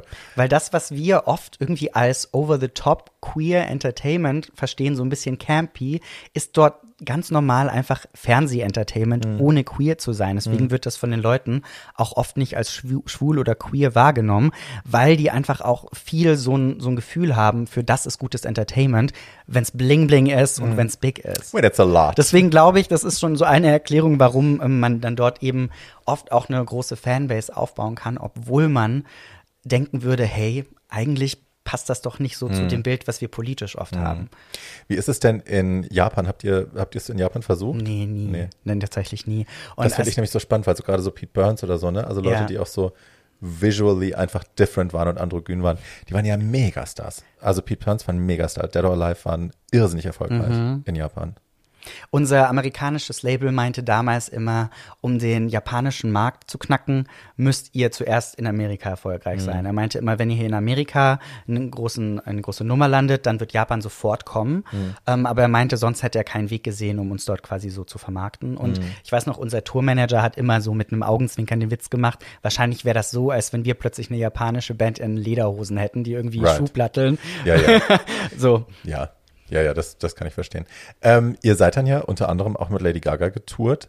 Äh, 2009, glaube ich. Ich glaube, das war 2009. Ja. Ja. Ähm, how is that? Das war eine sehr krasse Erfahrung, weil wir ja immer noch extrem jung waren damals. Und also es kam dazu, weil wir Lady Gaga getroffen hatten. Wir waren beim gleichen Label, Charity Records, in den Staaten gesigned und ähm, der, der, unser A&R, der wollte immer gerne, dass wir mal irgendwie so Erklär connecten. kurz, was A&R ist. A&R steht für, steht für, da kommt schon das S drauf auf mir, steht für Artist and Repertoire und ist quasi sowas wie ein Talent Scout, Mhm. Talent Manager, der für dich zuständig ist beim Label. Und der hat immer so ein paar Parallelen zwischen Gaga und uns gesehen. Allein schon, ich meine, Gaga, bizarre, so Mhm. der Name. Wir waren ein bisschen over the top, ein bisschen camp. Ähm, und der wollte uns immer gerne connecten und das hat aber nie geklappt. Und dann war sie irgendwann in Deutschland, ähm, Voract von den Pussycat Dolls. Ich weiß auch noch, dass du I da know. warst, weil du hast auf Facebook geschrieben, vergesst die Stripper aus Vegas, Gaga ist the shit. Irgendwie sowas hattest du auf Facebook geschrieben damals. Erinnerst du dich? Jetzt. Weil ich hatte genau den Proudly gleichen so. Gedanken, weil als dann plötzlich die Pussycat Dolls da waren, war ich so, nee, ich kann jetzt wieder gehen, weil Gaga einfach ohne ein großes Setup diese Ja. Bühne so gerockt Ja, hat.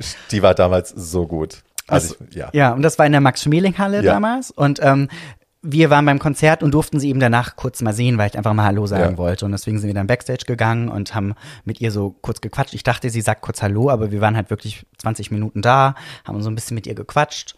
Und ähm, so zwei, Wie war sie da? sie war überarbeitet.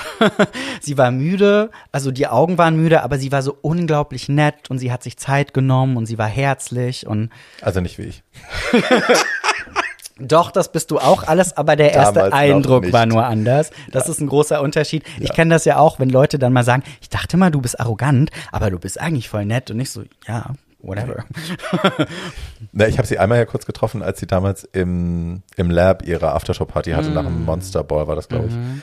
Ähm, Ja, war ich sehr neidisch, da wäre ich auch gerne dabei gewesen, dass da alles sehr geil ist auf den Bildern. also es gab ja diese, es gab ja oh Gott, also die, die Skandalschlagzeilen nach dieser Party da drin waren ja, also weil da diese zwei Jungs mit den braunen Gesichtern rumgelaufen sind, Ja, braun angemalt mhm. und man das aus heutiger Sicht natürlich als Blackface liest. Die wollten Gaga aber erinnern, dass sie in einem Fetischclub feiert, wo die Leute sich ankacken lassen. Deswegen waren die braun angemalt. Das ist Und so Berlin Dann haben sie aber auch. daraus dann eine Schlagzeile gebastelt, also auch eine Lügengeschichte gebastelt, die dann äh, im Internet verbreitet worden ist. Äh, Gaga hätte da einen Sklavenmarkt veranstaltet Mhm. und also, ne, und Gloria haben sie dann auch noch braun angemalt und so. Ähm, und also künstlich im Photoshop braun angemalt und haben Mhm. dann behauptet, Gloria wäre irgendwie auch eine, eine Drag Queen, die Blackface macht. Also unfassbare Sachen, die sie daraus gezimmert Total haben aus absurd. dieser Nacht, ja. Aber da habe ich sie halt kennengelernt kurz und habe mich kurz mit ihr unterhalten und da war sie halt, also klar, she was very American, ne? Und sie war halt auch, das war direkt nach der, nach der Arbeit und sie saß da rum und war halt, ich bin halt irgendwie so, oh my God, amazing show and thank you, you're so beautiful. No, you are so beautiful, thank you very much. Ja. So, also das war halt das, ne? Äh, Ich habe jetzt aber auch nicht den Mut gehabt, mich da dazu zu setzen. Gloria war gleich so, die hat sich halt dazu gesetzt mit Brad und war so, ey, Alter, trink. Und dann haben die sich halt 20 Minuten gut unterhalten und ich war halt irgendwie wieder so, nein, ich will nett sein. Äh, ja, blöd. So. Aber mit euch war die netter und Die offener. war, die war auf jeden Fall super nett und zwei Wochen später ähm, bin ich aufgewacht. Ich glaube, wir waren feiern am Sonntag, wahrscheinlich im GMF. Und ähm, dann irgendwann, ich war noch so ein bisschen Hangover, kriege ich einen Anruf von meinem Manager, der dann irgendwie meinte, hey, äh, sitzt du gerade, setz dich mal hin. Und ich so, ja, was ist denn los? Ich bin noch ein bisschen müde. Ja, Ich liege noch. du, die Gaga, die will euch als Vorband. Und ich so, was? Ich, und, also, und ich war halt so, es kam plötzlich so aus dem Nichts, zwei Wochen nach diesem kurzen, ich nenne es mal Meet and Greet. Ja. Ähm, und tatsächlich hat mir dann das amerikanische Label erzählt, dass sie, nachdem sie uns getroffen hatte, war sie im Tourbus und hat uns gegoogelt und hat alle unsere Musikvideos angeguckt. Und also dieses Very American ging dann noch ein bisschen weiter. Ihr Interesse an uns war wirklich echt. Und danach hat sie eben gesagt, I love these boys. We don't have something like that in America. I want to bring them on tour with me. Und das war halt auch so, glaube ich, drei Wochen vor Tourstart bei ihr. Wow. Und es war ähm, die erste Tour, die sie hatte. Das war noch das erste Album. Das war The Fame Ball. Das waren alles noch Clubs, die so teilweise 1000 bis 1500 Leute hatten. Und ähm, dann fand unser Label das natürlich auch voll geil und wir so, wir müssen jetzt alles in Gang und Bewegung setzen, damit wir das irgendwie umsetzen können. Das ist voll geil. Wir haben eh ein amerikanisches Release, das ist voll die gute Promo. Und dann haben wir alles in ähm, Gang gesetzt, damit wir tatsächlich auch auf Tour gehen konnten.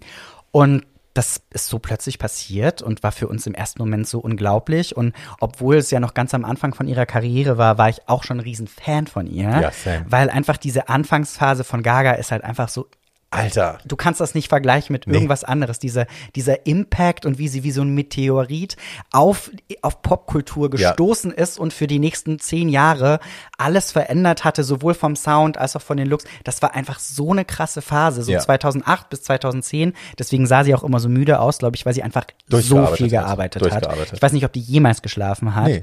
Ähm, und deswegen, wir sind dann auf Tour mit ihr gegangen und wir haben sie natürlich noch öfters gesehen. Und sie war immer super nice. Sie war immer Cute. super nett. Wir waren mit ihr auch teilweise dann bei so Aftershows, wo sie dann mit ihrer riesigen Sonnenbrille saß.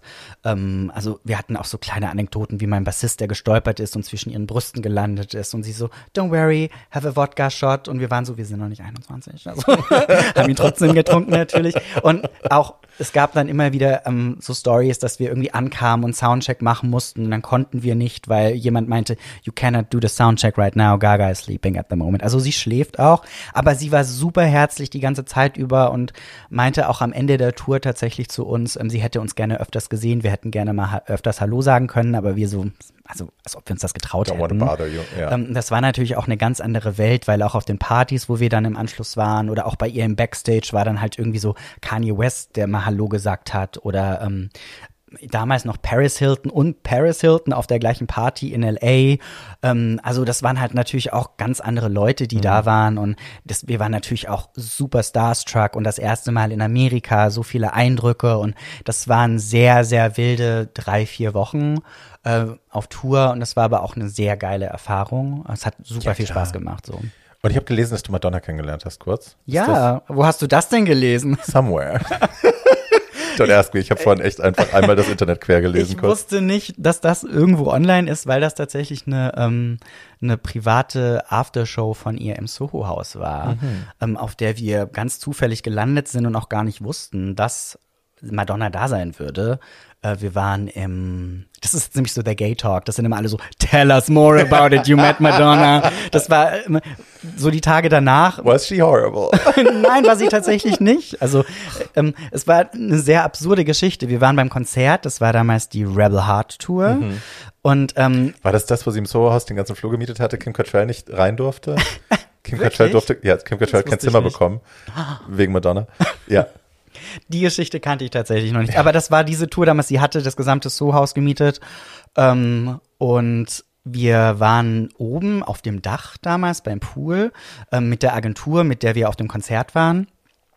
Und ähm, wir waren eine kleine Gruppe, so Bonnie war dabei, Bonnie Strange ist eine Freundin von mir. Und ähm, wir waren tatsächlich eingeladen von, ich habe ihn vorhin geschadet, von Philipp Plein. Philipp Plein war dabei, so, tut mir leid for the shade. Thanks. Ähm, und die Agentur. But your clothes are still ugly. Ich habe eine Lederjacke von ihm getragen, die irgendwie Okay. 4000 Euro gekostet hat und ich fand die That ganz shit is geil. expensive. Ich fand die aber schon ganz Ich habe geil. für den mal aufgelegt in der, bei der Vogue Fashion Night in seinem Store und ich meine, da standen Schuhe, die ich mega hot fand, aber die Schuhe haben halt irgendwie 3,8 gekostet. Da sind so. auch eigentlich immer wieder geile Pieces dabei und ich find's auch geil, dass er so ein erfolgreicher deutscher Designer ist. Aber Sure. so, the whole picture ist Ja, und also, ja, über die Person muss man, glaube ich, auch nicht reden. Auf jeden Fall, to cut a long story short, ähm, Bonnie war befreundet mit dem Visagisten von Madonna und er meinte nur, hey, ich will mal kurz Hallo sagen. Er kam hoch, ähm, Aaron heißt er. Und dann meinte er, wollt ihr nicht kurz runterkommen? Und wir so, ja klar, warum nicht? Und dann sind wir einfach runtergegangen und zuerst wollten die uns wegschicken. Und er so, no, no, die sind bei mir.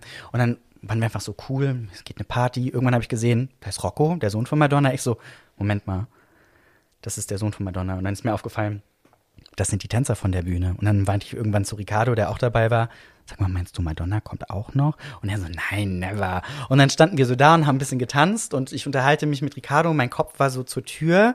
Er stand mit dem Rücken zur Tür äh, bei den Fahrstühlen und äh, Stühlen, Fahrstühlen, Fahrstühle, Yes, Fahrstühlen. Fahrstühlen. Manchmal ist mein Hirn komisch. Auf jeden Fall läuft dann so eine kleine, zierliche Person mit so einem bordeauxfarbenen Hut uns entgegen und ich meinte zu Ricardo, Ricardo, Madonna ist gerade reingekommen. Und er so, never. Und ich so, doch. Und dann läuft sie an uns vorbei und er guckt sie an und ich so, hast du sie gesehen? Diese kleine, zierliche Frau?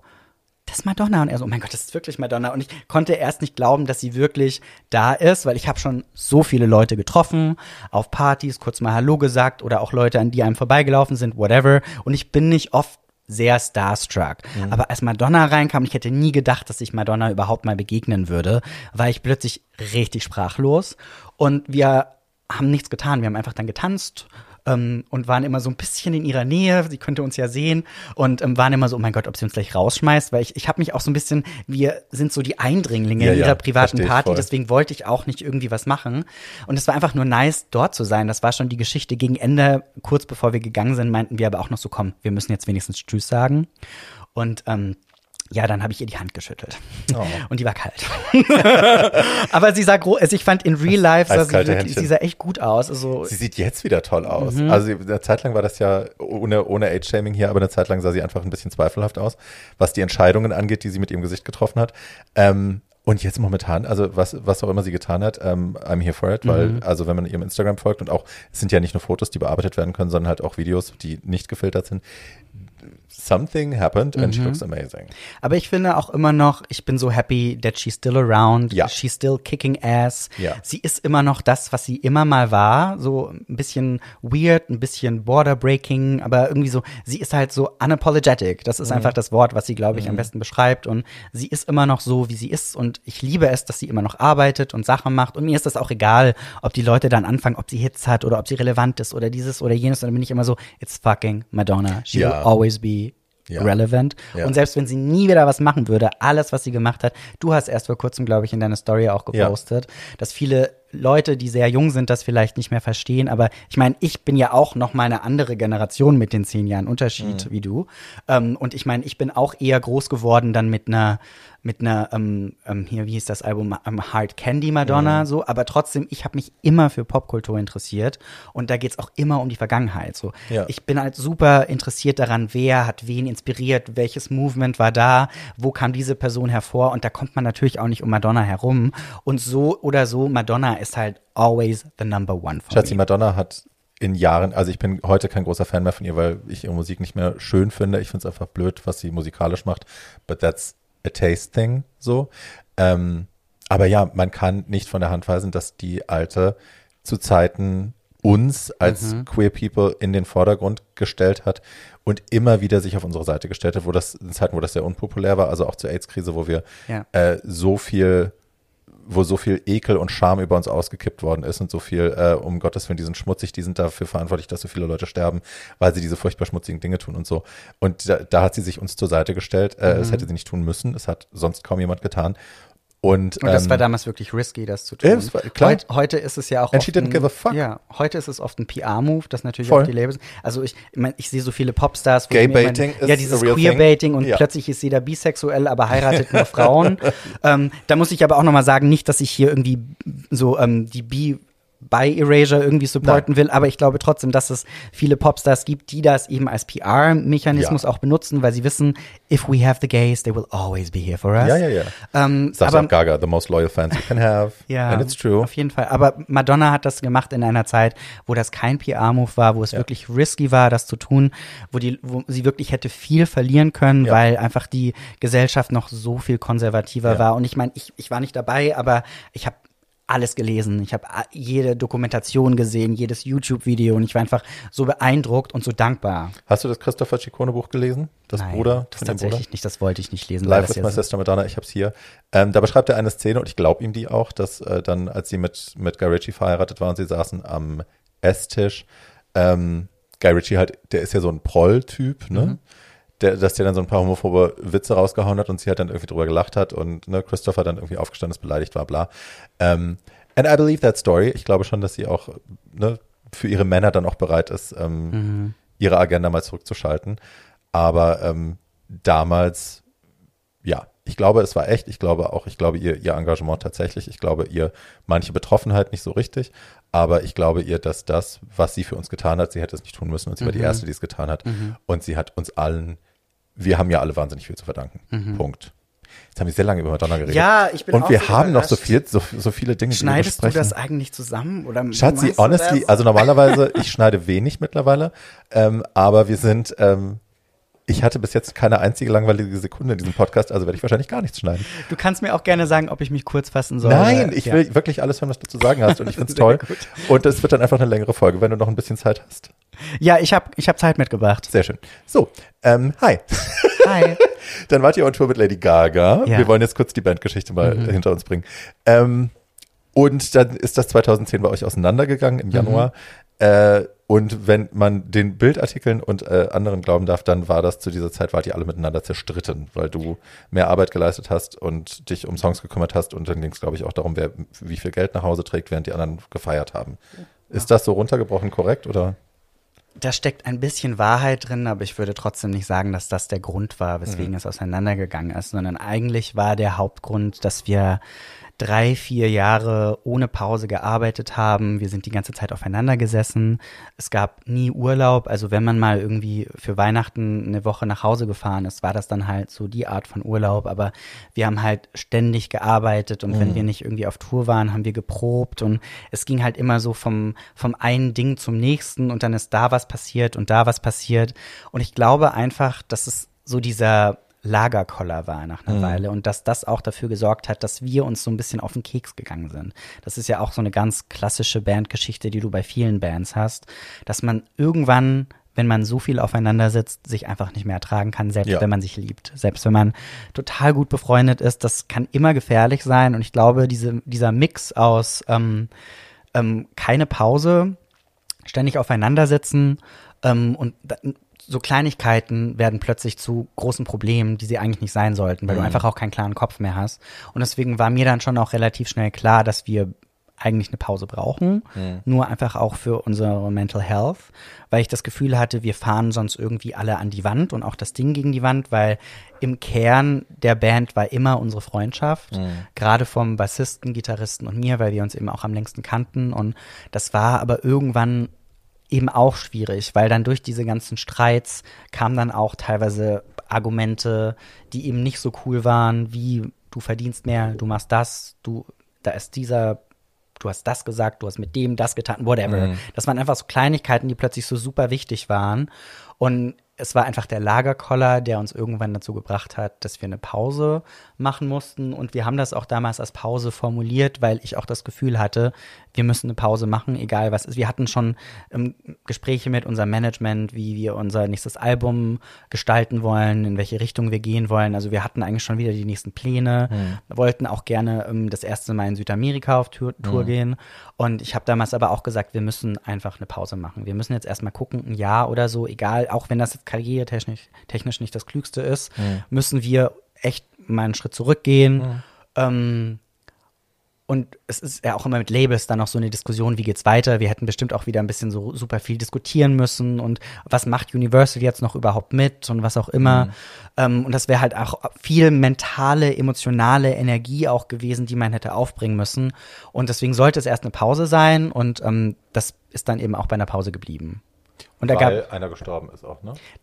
Das war tatsächlich aber erst letztes Jahr. Ach so, ich habe gedacht, das war der Grund, warum ich nicht weitergemacht habe. Nein, nein. Oh shit, okay, sorry. Also es gab auch, wie bei jeder Band, auch intern immer wieder viel Drama.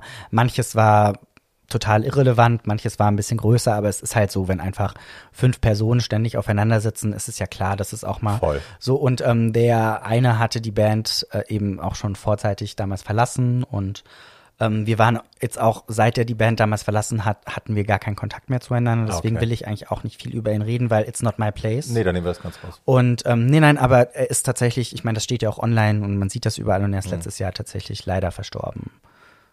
Ja. Okay. Dann Beileid an dieser Stelle. Ähm, okay, dann habt ihr euch getrennt und du bist dann also erstmal Pause quasi ein, eingeläutet und du hast dann gesagt, du ziehst dich erstmal zurück, du machst jetzt erstmal eine Pause für dich und guckst erstmal, wie sich Leben jetzt so anfühlt. Ich habe tatsächlich mein, mein Abi nachgeholt. Oh, wow. Ja, ich wollte auch nicht einfach nur rumsitzen und nichts tun, sondern das Abitur hat mir irgendwie so emotional immer was bedeutet, weil ich der Erste in meiner Familie gewesen wäre, der ein mhm. Abitur macht. Mhm. Und ich habe ja damals für die Band ähm, die Schule abgebrochen und bin nach Berlin gezogen. Und als ich dann gesagt habe, wir brauchen eine Pause, wusste ich aber auch nicht, was mache ich jetzt als nächstes. Und ich hatte zwar auch schon Gespräche so mit, mit Leuten, die, hey komm, wir machen das und das mit dir. Und ich wollte aber jetzt auch nicht so von roten Teppich zu roten Teppich springen und irgendwie das, das, diesen Weg wollte ich nicht gehen, auch wenn mir das viele irgendwie so empfohlen hatten, wir können das und das machen. Mhm. Und ich so, mhm. nee, that's not what I want. Ich muss, brauche Zeit für mich. Ich muss mich entdecken. Ähm, wer bin ich? Was, in welche Richtung will ich überhaupt gehen? Auch menschlich. Ähm, und deswegen habe ich mich dann angemeldet, um ähm, an so einer Tagesschule mein Abitur hier in Berlin nachzuholen. Wie geil. Und ich dachte auch am Anfang, ach, bestimmt breche ich das wieder schnell ab. Ich kann mir nicht vorstellen, wie das geht. Aber irgendwie es hat mir gut getan und ja. ich habe das gerne gemacht. Und nebenbei habe ich damals aber auch schon eben angefangen, an meiner ersten Solo-EP zu arbeiten, die auch damals dann rausgekommen ist in dem Zeitrahmen. Ich war damals auch wieder viel in Russland zum Beispiel, weil ich dort immer wieder DJ-Sets ähm, mhm. gegeben habe, wo ich eben auch ein bisschen Geld verdienen konnte. Ähm, die zahlen ja sicher gut für sowas, ne? Ja. und tatsächlich, ja. ja. Und ich habe mein Abi nachgeholt in der ja. Zeit und ähm, ja das war sehr, sehr wichtig für mich und ich bereue es auch überhaupt nicht, auch wenn man gesagt hätte, hey, du kannst jetzt das und das karrieretechnisch vielleicht machen und dann die und die Rechnung. Ich, ich wollte nicht irgendwie von Red Carpet zu Red Carpet springen und irgendwie versuchen, irgendwie, keine Ahnung, relevant zu bleiben. Und ich war noch nie derjenige, der einfach überall sein Gesicht in die Kamera hält, nur für. Aufmerksamkeit. Das, das weiß ich, das würde mich niemals glücklich machen. Es ist gerade lustig, die Katze hat sich gerade vergewaltigt. Ja. Dicky. sie ist aber sehr süß, auch wenn sie Dicky heißt. Ja. Und deswegen deswegen habe ich mein Abi nachgeholt, um das ja. auf den Punkt zu bringen. Ähm, und parallel aber auch angefangen, selber Musik zu machen. Ja. Für mich ohne Label, mit, mit neuen Leuten, ohne Band. Und hast äh, 2013 eine EP rausgebracht, mhm. die sehr schön ist. Ich habe die heute durchgehört. Danke. Und 2015 dann, ist das ein Album oder noch das ein ist ein, ein Album, Album? Ja. Illusion? Illusion. Ja, Illusion. Singular. Ähm, ich habe das Video angeschaut zu der, zu der einen Single. Irre schön auch, mit diesem ganzen Blumen. Ah ja. Diesem Mikrofonständer und den Blumen und dem ganzen gebleachten, Love mit der gebleachten Braue. Love. Danke. Du bist sehr visuell, ne? In deiner, ja, in deiner immer. Kunst. Auch wenn, auch wenn ich irgendwie schreibe oder mir Gedanken mache, spielen Videos und Bilder immer eine große Rolle, mhm. weil ich immer auch ein sehr visuelles Gehirn habe. Also auch wie ich mich an Dinge erinnere, alles ist visuell irgendwie in meinem Kopf. Und ich habe immer gleich, auch wenn ich, auch wenn ich sonst Musik höre, neue Musik von Künstlern oder so, es kommen mir immer Bilder in den Kopf, wie ich ein Musikvideo umsetzen würde. Also ich habe ja, ich bin eine sehr, sehr visuelle Person. Das ist ganz schlimm. Ich habe ich hab ja auch Musik geschrieben und aufgenommen und so früher Mhm. und habe ähm, jedes Video habe ich glaube ich fünf Versionen, zu jedem Song habe ich fünf Versionen von Videos im Kopf und es ist aber auch ständig, wenn man also ne, jede Tunte, die kennt das, mit Kopfhörer durch die Stadt läuft, man ist st- sofort in seinem eigenen Musikvideo und es wird alles irgendwie inszeniert, während man läuft. Mhm. Und so, Totally. so kommuniziere ich das aber auch. Also wenn wir auch im Studio sind, dann ist es teilweise so, dann sage ich, okay, wir haben jetzt diesen Beat und das und weißt du, was ich sehe? Ich sehe grünes Licht, Mhm. grüne Laser, die aus Nebel kommen oder irgendwie so, irgend so, nur so ein Moment und das sind dann so die Gefühle, die ich den anderen irgendwie transportieren möchte, wie wir schreiben und Ja. über, ich finde, über solche Bilder kann man ja auch Gefühle kommunizieren sehr gut. Natürlich sieht das wieder jeder anders, also auch so grüne Laser können für jeden, jeden was anderes bedeuten. Aber ist das Synästhesie schon? Also hast du das Gefühl, dass sich da zwei, also dass du akustisch mit, mit optisch überlappst in deiner, in deiner, in der Art, wie du Das Dinge weiß wahrnimmst? ich gar nicht. Also ich weiß nicht, ob sich das wirklich überlappt. Ich weiß, dass ich eine sehr visuelle Person Mhm. bin, aber ich meine, Synästhesie heißt ja tatsächlich, dass man auch Musik quasi in Farben und Bilder hört, nicht Sowas, wahr? ja, ich habe das nur mal gelesen, dass Lord das so macht tatsächlich. Ist sie? Ich glaube, bei Lord war das so. Ähm, aber ich weiß nicht, ob das so ist, aber ich habe auf jeden Fall, allgemein bin ich sehr visuell. Mhm. Ja. Und deswegen, ähm, waren wir beim Musikvideo und du meintest, dass ich sehr visuell bin. Ich muss Yes. nur gerade mich selber dran erinnern. Wo waren wir eigentlich? Das habe ich aber bei dir beobachtet, dass du das sehr gut kannst. Dass du sehr gut, ich erlebte, also ich kann es zum Beispiel nicht, wenn ich in einem Interview bin und interviewt werde, äh, ich fange an zu reden und dann komme ich irgendwo an, aber frag mich nicht, was die Frage war. So. Und das habe ich bei dir beobachtet, dass du das sehr gut kannst. Ich habe heute auch ein paar Sachen geschaut, äh, dass du teilweise, selbst wenn der Typ, der dich gefragt hat, schon vom Thema abgekommen ist, dass du dann nochmal drauf zurückkommst. Übrigens, wir waren da. Das hast du hier heute auch schon zwei, dreimal gemacht. Äh, ist beeindruckend. Wie ist das denn nun? Ich erinnere mich, wir haben als kurz bevor die Pandemie losging, saßen wir bei Ricardo auf dem Balkon abends. Das war die letzte Nacht, wo er gefeiert hat, hat er mir heute neulich erzählt. Das war die letzte Nacht, wo er Gäste irgendwie in der Wohnung hatte und eine wilde Nacht hatte, was ja bei Ricardo nichts heißt. Die ist ja keine wilde Maus. Du, das kann auch ohne irgendwie das, was man so als wild in Berlin versteht, das kann trotzdem wild sein. Ja, ich meine, ja, die ganze also- Nacht durchzutanzen im Wohnzimmer She is. can das, be very wild. das auf jeden Fall. Aber sie ist jetzt keine, ich wollte damit nur sagen, sie ist jetzt keine Drogenmaus oder keine Ja. Suffmaus. He's ähm, wild at heart. Yes. Und Mhm. auf dem Kopf. Ähm, ich bin so neidisch auf dieses Haar, ich bin sauer. Ähm, nee, und das, genau, und da saßen wir auf dem Balkon und ich meine mich zu erinnern, dass wir auch darüber gesprochen haben, ob du neue Musik machst Ja. und dass du Sachen in Planung hast, dass du schreibst mit einer Freundin zusammen, glaube ich. Ist das noch aktuell? Ich habe letztes Jahr neue Songs aufgenommen und auch ein bisschen neue Sachen geschrieben und eigentlich ist gerade so eine Nummer so in den Startlöchern, wo ich nur auf so ein paar externe Faktoren warte, dass man das mal in Gang bringen kann. Aber die eine Nummer ist eigentlich tatsächlich fertig und das liegt jetzt nicht an mir, wann sie veröffentlicht wird. Aber ähm, ja, ich natürlich mache ich gerne Musik weiter und will auch gerne Musik weitermachen und ich habe auch immer irgendwie geschrieben und wenn es nur Texte sind, ich habe früher auch immer so gearbeitet, dass ich immer ein Buch habe, wo ich immer so Wörter, Zeilen, Gedanken schreibe, die ich dann so puzzelmäßig zusammensetze, so wie dein Notizbuch gerade aussieht von mir. Ähm, und deswegen, ich habe auch immer geschrieben ähm, und ja, gerade liegt es nicht an mir, wann diese nächste Nummer rauskommt. Mit allem anderen war ich teilweise nur noch nicht so ganz happy, weil mir war auch immer klar nach dem Album, dass ich nicht diese Richtung weitermachen möchte, weil ich mich so anders entwickelt habe. Also Wenn du sagst, diese Richtung, reden wir von der Sache, wie es klingt, oder? ja, mostly. Ähm, also meine Musik war ja auch immer sehr heavy 80s inspired, also Synth-Pop, 80s Electro-Pop, mit so ein bisschen auch so Wave, Industrial-Einflüssen teilweise. Und ich habe nur auch bemerkt, ich habe mich einfach in den Jahren nach dem Album auch sehr weiterentwickelt und wusste lange nicht, sorry, das Alles gut. Aufstoßen, wie entwickle ich mich eigentlich weiter, wie soll sich meine Musik weiterentwickeln? Und das war auch so eine kleine Reise. Mittlerweile weiß ich das schon. Ich weiß nur noch nicht, mit welchen Leuten ich wirklich daran arbeiten kann. Aber ähm, es gibt viele so Rough Drafts, ähm, an denen man arbeiten kann. Und eine Nummer ist eigentlich auch schon in den Startlöchern, aber ich bin da gerade nicht in der Lage zu sagen, wir veröffentlichen das jetzt sofort, sondern es sind auch noch ein paar andere Leute, die da mitgewirkt haben. Right. Ja. Okay, aber das heißt, es gibt irgendwann neues Material von dir und man kann sich schon mal drauf freuen. Und natürlich, Schatz, ja? nur, das will ich nur auch sagen, Ja, ja, ich hatte bitte. auch natürlich nach ähm, dem Band aus auch erstmal natürlich den Gedanken, hey geil, ich werde jetzt Solokünstler und schreibe nochmal einen fetten Deal mit einer Plattenfirma, unterschreibe da nochmal was, aber das war dann irgendwie auch relativ ernüchternd, weil ich dann eben damals auch festgestellt habe, nee, die wollen alle irgendwas aus mir machen und Mhm. irgendwie, das, das wollte ich wollte nicht einen Plattenvertrag ähm, einfach so, sondern ich sollte mich auch wohl damit fühlen Mhm. und ich wollte meine Idee irgendwie umsetzen und nicht total verbogen werden. Also irgendwelche Kompromisse muss man ja fast immer machen Mhm. mit großen Labels. Aber das war eben damals dann doch auch eine komische Phase und da musste ich mich so ein bisschen durchwursteln. Wie geht das jetzt weiter? Und mittlerweile bin ich aber eben auch sehr happy, weil ich zum Beispiel auch meine EP und mein Album auch komplett ohne Label ähm, rausgebracht habe und bei dem Album zumindest erst später das einem Label angeboten habe, aber das war auch so auf Eigenregie und, und das ist ja auch geil, dass es das heute gibt. Also Mhm. Ja, das finde ich total voll. großartig und das ist auch das, was mich dann eher happy macht, wenn man sagt, hey, man kann was veröffentlichen und ich brauche das nicht mehr unbedingt mit dem fetten Label. Wenn das passiert, passiert's, aber ich würde mich auch nicht mehr, also gerade in Deutschland merkst du, es ist dann immer ein bisschen schwierig, wenn du dann eben doch openly queer bist, Mhm.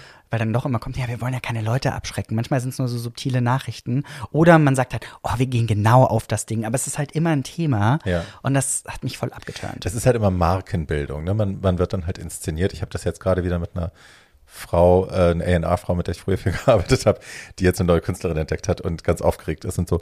Und jetzt halt auch schon so einen Look sich überlegt hat, wo ich dann immer denke, lustig, das Mädchen sieht halt gar nicht so aus. Ne? Ist jetzt, wir Ja. erfinden jetzt quasi das Image. So. Und ich meine, klar, das ist halt das, was die machen. Die verkaufen halt Produkte und keine, keine Individuen am Ende. Ne? Die verkaufen ein Produkt. Aber es ist halt immer so ein bisschen strange, wenn man sich das so Ja. anschaut, weil man halt dann auch immer weiß, okay, Authentizität ist halt dann vielleicht nicht mehr das höchste Gut. Ja, da ist das Ding halt auch auf jeden Fall, natürlich kann man ja einen Look verkaufen oder ein Image. Also in meiner Vorstellung passt das auch immer zur Person, die man ist. Ich gehe jetzt einfach mal davon aus, dass das auch sehr kongruent ist, mit wem du wirklich bist. Aber ähm, trotzdem muss das ja dann nicht immer auch total ausschließen, okay, die queere Welt wirkt für viele dann wie so eine Bubble, die nichts mit der Realität zu tun hat, sondern das ist dann nur eine andere Zielgruppe. Aber so ist das ja nicht. Aber so, so für die, wenn wir drüber reden, kommt das halt immer so rüber, Ja. dass wenn, du musst dich halt entscheiden, entweder gehst du in diese magische Bubble von Einhörnern und Glitzern und sweaty Sex und Leder oder du bist halt total nicht queer. Also das ist irgendwie Es ist ganz aber so absurd, wie das, also als, dass so oft Heten als, als queer inszeniert werden, obwohl sie es gar nicht sind. Mhm. Also Kasaki zum Beispiel, die behaupten ja bis heute, dass sie alle äh, stockhetero Mhm. sind. Ähm, ne, und andererseits dann wir gezwungen werden, irgendwie uns, uns anzupassen Ja, und irgendwie voll. gestreamlined zu werden, anstatt dass man uns alles so lässt, wie wir sind. Mhm. It's a little bit funny. So. Mein Schatz, ich habe hier noch 100.000 Sachen auf der Liste, die ich wahnsinnig gerne mit dir besprechen wollen würde, aber wir sind jetzt schon bei einer Stunde 30. Eben. Und ähm, wir machen irgendwann einfach eine zweite Folge. So. Cut. Ja, sehr gut. Ich wollte kurz vorschlagen, machen wir jetzt so eine Quick-Fragerunde. Ich darf immer nur einen Satz dazu sagen, aber nein, wenn wir schon bei 1 Minute 30 sind, nein, nein, nein. Gibt es denn irgendwas, was du auf jeden Fall noch bewerben willst, worüber du noch reden willst, was du noch loswerden möchtest? Nö, eigentlich hatte ich nur Lust, heute mit dir mal so ganz locker flockig zu reden über alles, was du so wissen wolltest und habe mich gefreut, dass wir uns mal wieder sehen, weil das natürlich gerade auch nicht möglich ist durch den ganzen Lockdown.